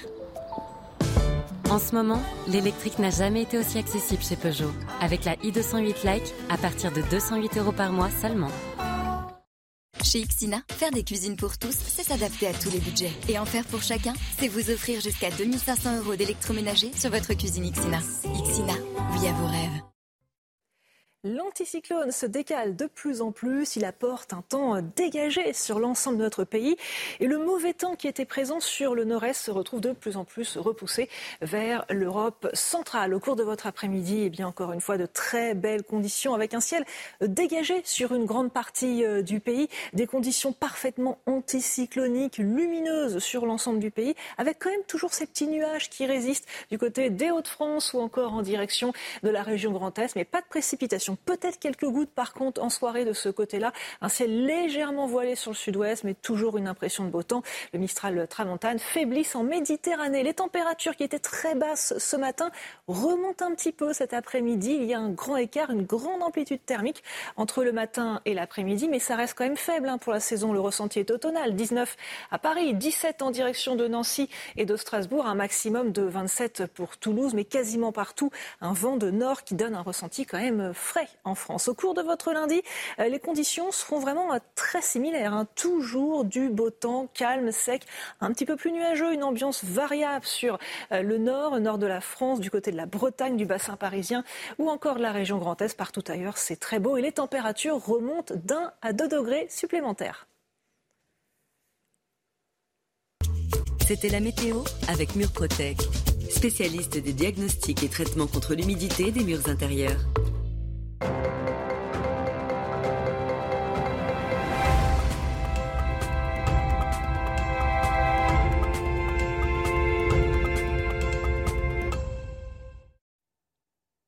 Les J-1 avant les funérailles de la reine Elisabeth, alors que les dirigeants du monde entier sont en train d'arriver à Londres, la capitale boucle les derniers préparatifs de ce rendez-vous qui s'annonce euh, d'ores et déjà comme historique. Les dernières informations de notre envoyé spécial, Florian Tardif d'ultimes répétitions des funérailles de la reine ont eu lieu hier en fin d'après-midi en l'abbaye euh, de Westminster où se euh, tiendront les obsèques euh, d'Elisabeth II. Comme vous pouvez le voir sur ces images, le quartier a été bouclé, des barrières ont été mises en place le long du trajet qu'empruntera demain la procession permettant de transporter le cercueil de la reine qui est conservé depuis quatre jours au sein du hall de Westminster jusqu'à l'abbaye de Westminster où se tiendront les obsèques d'Elisabeth II. Un dispositif de sécurité important habitants, 10 000 policiers quadrillent actuellement la capitale. 40 000 agents de sécurité ont été recrutés et un dispositif de sécurité particulièrement important avec la présence de tireurs d'élite sera mis en place dès demain matin afin d'assurer la sécurité des chefs d'État et de gouvernement et des têtes couronnées qui assisteront aux funérailles de la reine. En attendant, les Britanniques continuent euh, de se rendre dans ce hall de Westminster qui se situe euh, juste derrière nous afin de se recueillir une toute dernière fois euh, devant le cercueil de la reine. 12 heures d'attente avant de pouvoir pénétrer dans ce hall de Westminster et se recueillir une toute dernière fois devant le cercueil d'Elisabeth II. Et Florian l'a dit, il ne reste plus que quelques heures à ceux qui le souhaitent pour se recueillir auprès du cercueil de la reine Elisabeth. D'autres attendent déjà la cérémonie des funérailles de demain. La reine qui sera inhumée à 20h30 heure locale dans l'intimité. Avant cela, le cortège funéraire défilera dans les rues de Londres et ils sont nombreux à attendre ce passage. Certains campent depuis plusieurs jours pour cet ultime hommage. C'est la seule reine que j'ai toujours connue depuis que je suis arrivée dans ce pays en 1965. L'histoire a été faite avec le roi et la reine. Je pensais que c'était très important d'être là. Nous voulions venir et lui rendre un dernier hommage. Je pense que c'est bien de montrer notre soutien à la famille royale. Oui, nous allons passer la nuit dehors, mais ce n'est rien comparé à ce que la reine a fait pour nous. Il va faire encore plus froid, c'est vrai, mais ce n'est pas grave, nous pouvons le faire. Nous sommes anglais. Mathias Pogba et quatre hommes incarcérés. Le frère du footballeur Paul Pogba, 32 ans, a hier été mis en examen pour extorsion, bande organisée et participation à une association euh, de malfaiteurs criminels. Euh, selon une source proche de l'enquête, il a été placé sous le statut plus favorable de témoin assisté pour les faits de séquestration dans la nuit euh, du 19 au 20 mars. Il a reconnu être à l'initiative de la vidéo menaçant son frère Paul Pogba et diffusée le 27 août. Vous restez avec nous dans un instant. C'est euh, le grand rendez-vous CNews Europe 1, Les Échos. Et aujourd'hui, Sonia Mabrouk reçoit euh, François Bayrou, euh, président du Modem et haut commissaire au plan.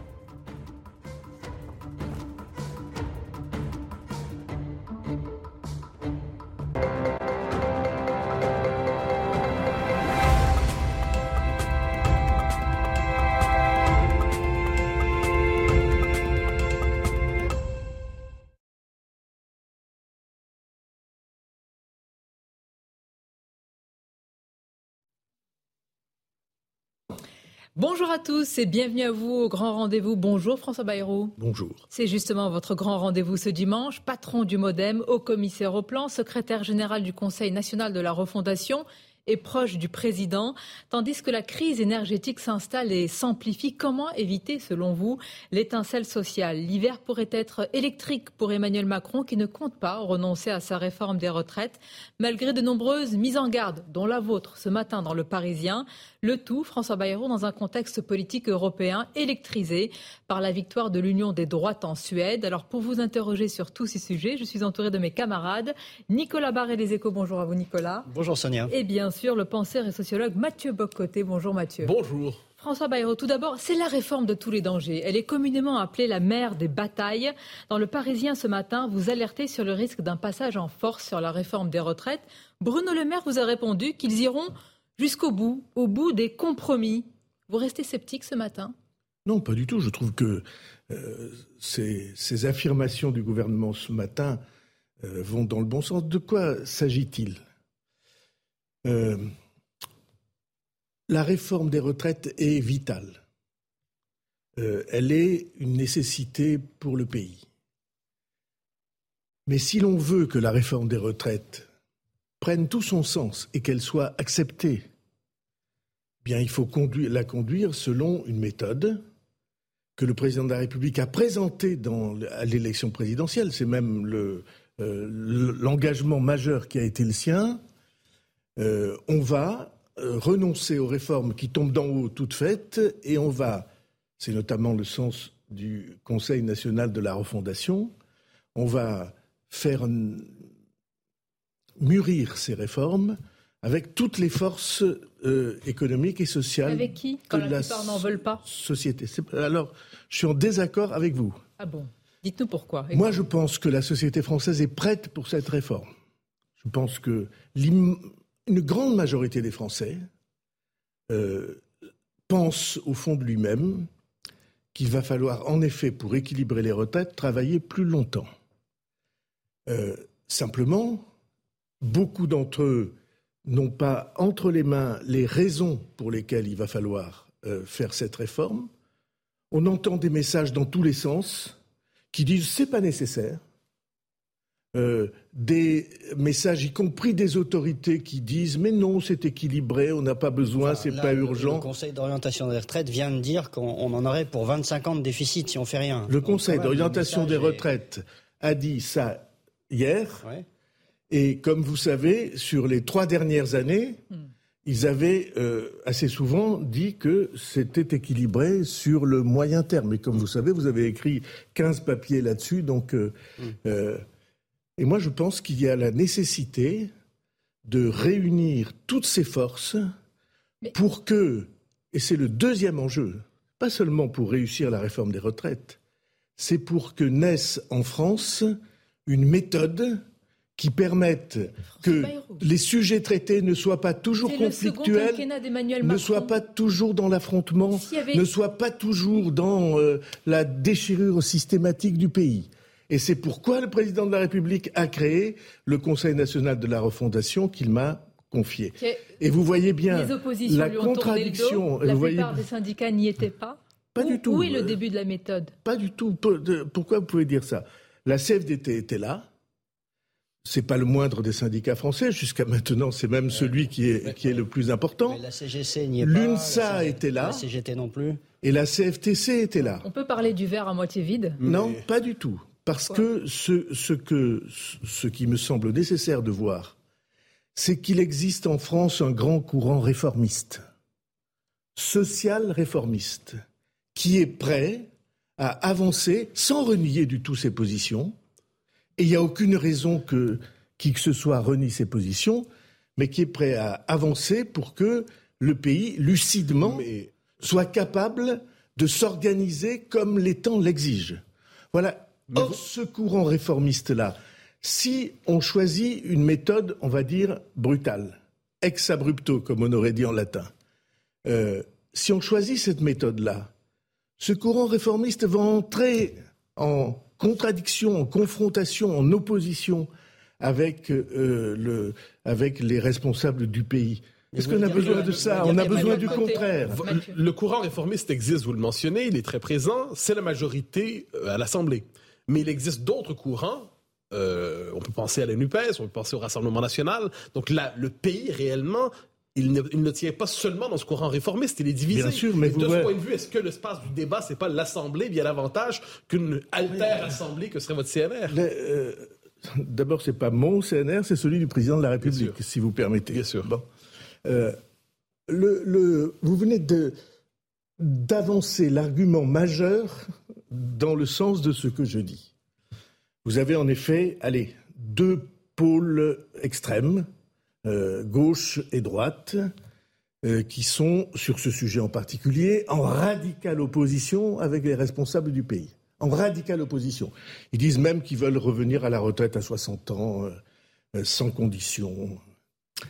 Et vous avez ce que vous avez vous-même avalisé comme courant réformiste.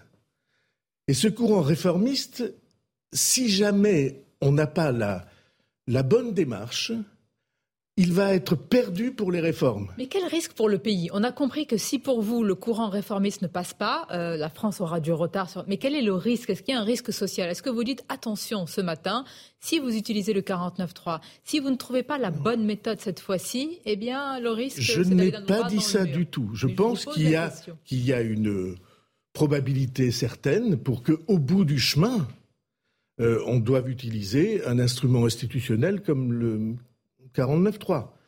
Peut-être on peut l'éviter, mais euh, il n'y a rien d'infamant à utiliser le 49.3. Ce qui n'est pas normal, c'est utiliser le 49.3 sans la préparation nécessaire pour euh, le texte. Beaucoup de Français euh, ont au fond d'eux-mêmes l'idée que oui, c'est un sujet, mais ne savent ni pourquoi, ni comment, ni pour quel montant. La préparation n'a pas été faite. La préparation, pas seulement auprès des partenaires sociaux. Je me suis laissé dire que même le patronat mais vous allez pouvoir le, Nicolas Barré le, confirmer, même le patronat est pas chaud. Il faut faire cette préparation, il faut adopter la démarche ah bah que le président de la République. campagne présidentielle. Il faut... Que, ne l'a-t-il pas fait, Emmanuel Macron? Pourquoi tout ce temps perdu et venir aujourd'hui, à quelques mois de cette réforme des retraites si importante, et l'expliquer maintenant? La réforme des retraites, euh, comprenons-nous bien, ça n'est pas pour les mois qui viennent. Le président de la République a dit je voudrais que ce soit en place dans l'été 2023. Et moi je dis on peut parfaitement arriver à adopter le texte euh, avant ou au début de l'été 2023. Et vous dites qu'il faut On a besoin de quelques faut pas Une réforme brutale, mais qui parle de réforme brutale? Vous, vous, avez l'air de, sous-entendre bah. que l'Élysée veut brutaliser les choses, c'est ça? Les échos qu'on a. Oh, bah, et que vous avez. Vous avez plus que des échos de votre côté, quand Vous avez l'oreille du président. Et que vous avez, c'est que euh, euh, on avait imaginé de passer cette réforme par un amendement quasi subreptice euh, au projet de loi de financement, au projet de financement de la, loi de sécurité sociale, ce qu'on appelle le PLFSS. C'est pas comme ça qu'on fait une grande réforme pour un pays. Pourquoi? Parce que la question des retraites, c'est pas seulement la question d'un déplacement magique et choquant pour beaucoup de l'âge du départ à la retraite. Il y a beaucoup d'autres sujets. Euh, c'est pas la même chose d'arriver à l'âge du départ à la retraite épuisé par une vie professionnelle euh, très très très très lourde. Je pense à ça chaque fois que je vois euh, les, les, hommes qui bitument les trottoirs à Paris avec euh, une taloche et des seaux de goudron à genoux dans le goudron. Bon, probablement, à l'âge de 65 ans, ils ne seront pas dans le même état que ceux qui ont eu des vies plus préservées. Euh, il y a des gens qui sont épuisés nerveusement, il y a des gens qui sont en pleine forme. Et ce que je crois, c'est que on peut, euh, par l'incitation, et peut-être aussi par une accélération de la réforme Touraine, comme on appelle, qui avait créé, qui a créé la situation actuelle, des incitations, de la souplesse, parce que l'idéal pour moi, qui plaide pour la réforme par points depuis 20 euh, ans, L'idéal pour moi, c'est que chacun puisse choisir son départ à la retraite. Le départ choisi. Et si on arrive à allonger le temps de travail volontairement, y compris avec des incitations, hein? y compris avec des, avec des incitations, alors je pense qu'on aura fait deux choses. On aura rééquilibré les retraites et on aura montré qu'on pouvait réformer différemment. Et le deuxième enjeu est pour moi aussi important que le premier.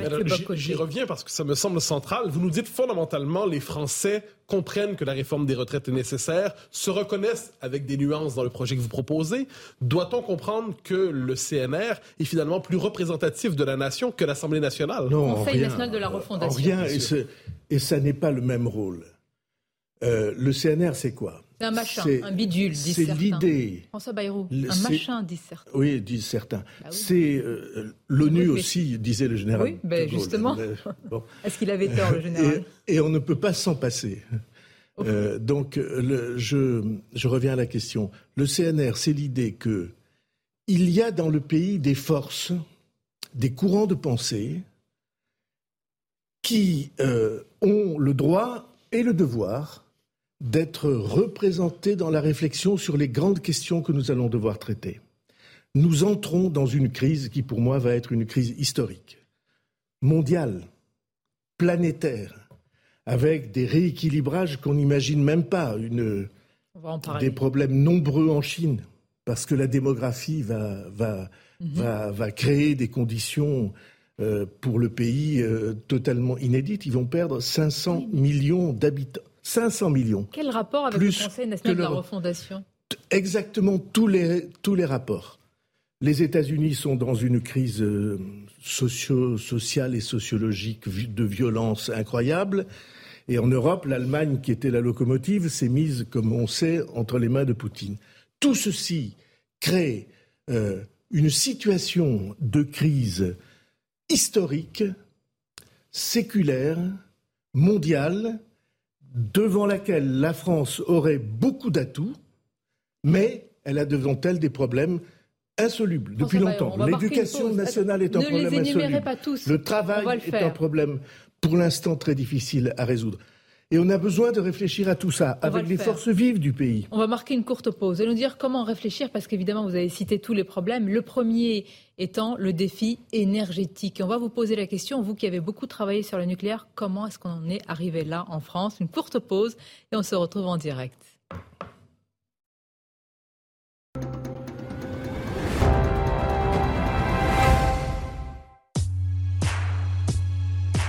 C'est ça que j'adore.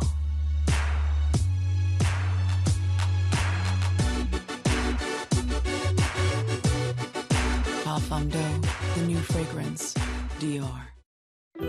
Découvrez les nouvelles créations d'Espresso Gourmand L'Or. L'association parfaite d'un espresso rond et délicat à des notes subtiles de caramel, vanille ou chocolat. Pour un plaisir intense. L'Or, sans doute le meilleur café du monde. Planning for your next trip? Elevate your travel style with Quince. Quince has all the jet setting essentials you'll want for your next getaway, like European linen premium luggage options, buttery soft Italian leather bags, and so much more. And it's all priced at 50 to 80% less than similar brands. Plus, Quince only works with factories that use safe and ethical manufacturing practices. Pack your bags with high-quality essentials you'll be wearing for vacations to come with Quince. Go to quince.com slash trip for free shipping and 365-day returns.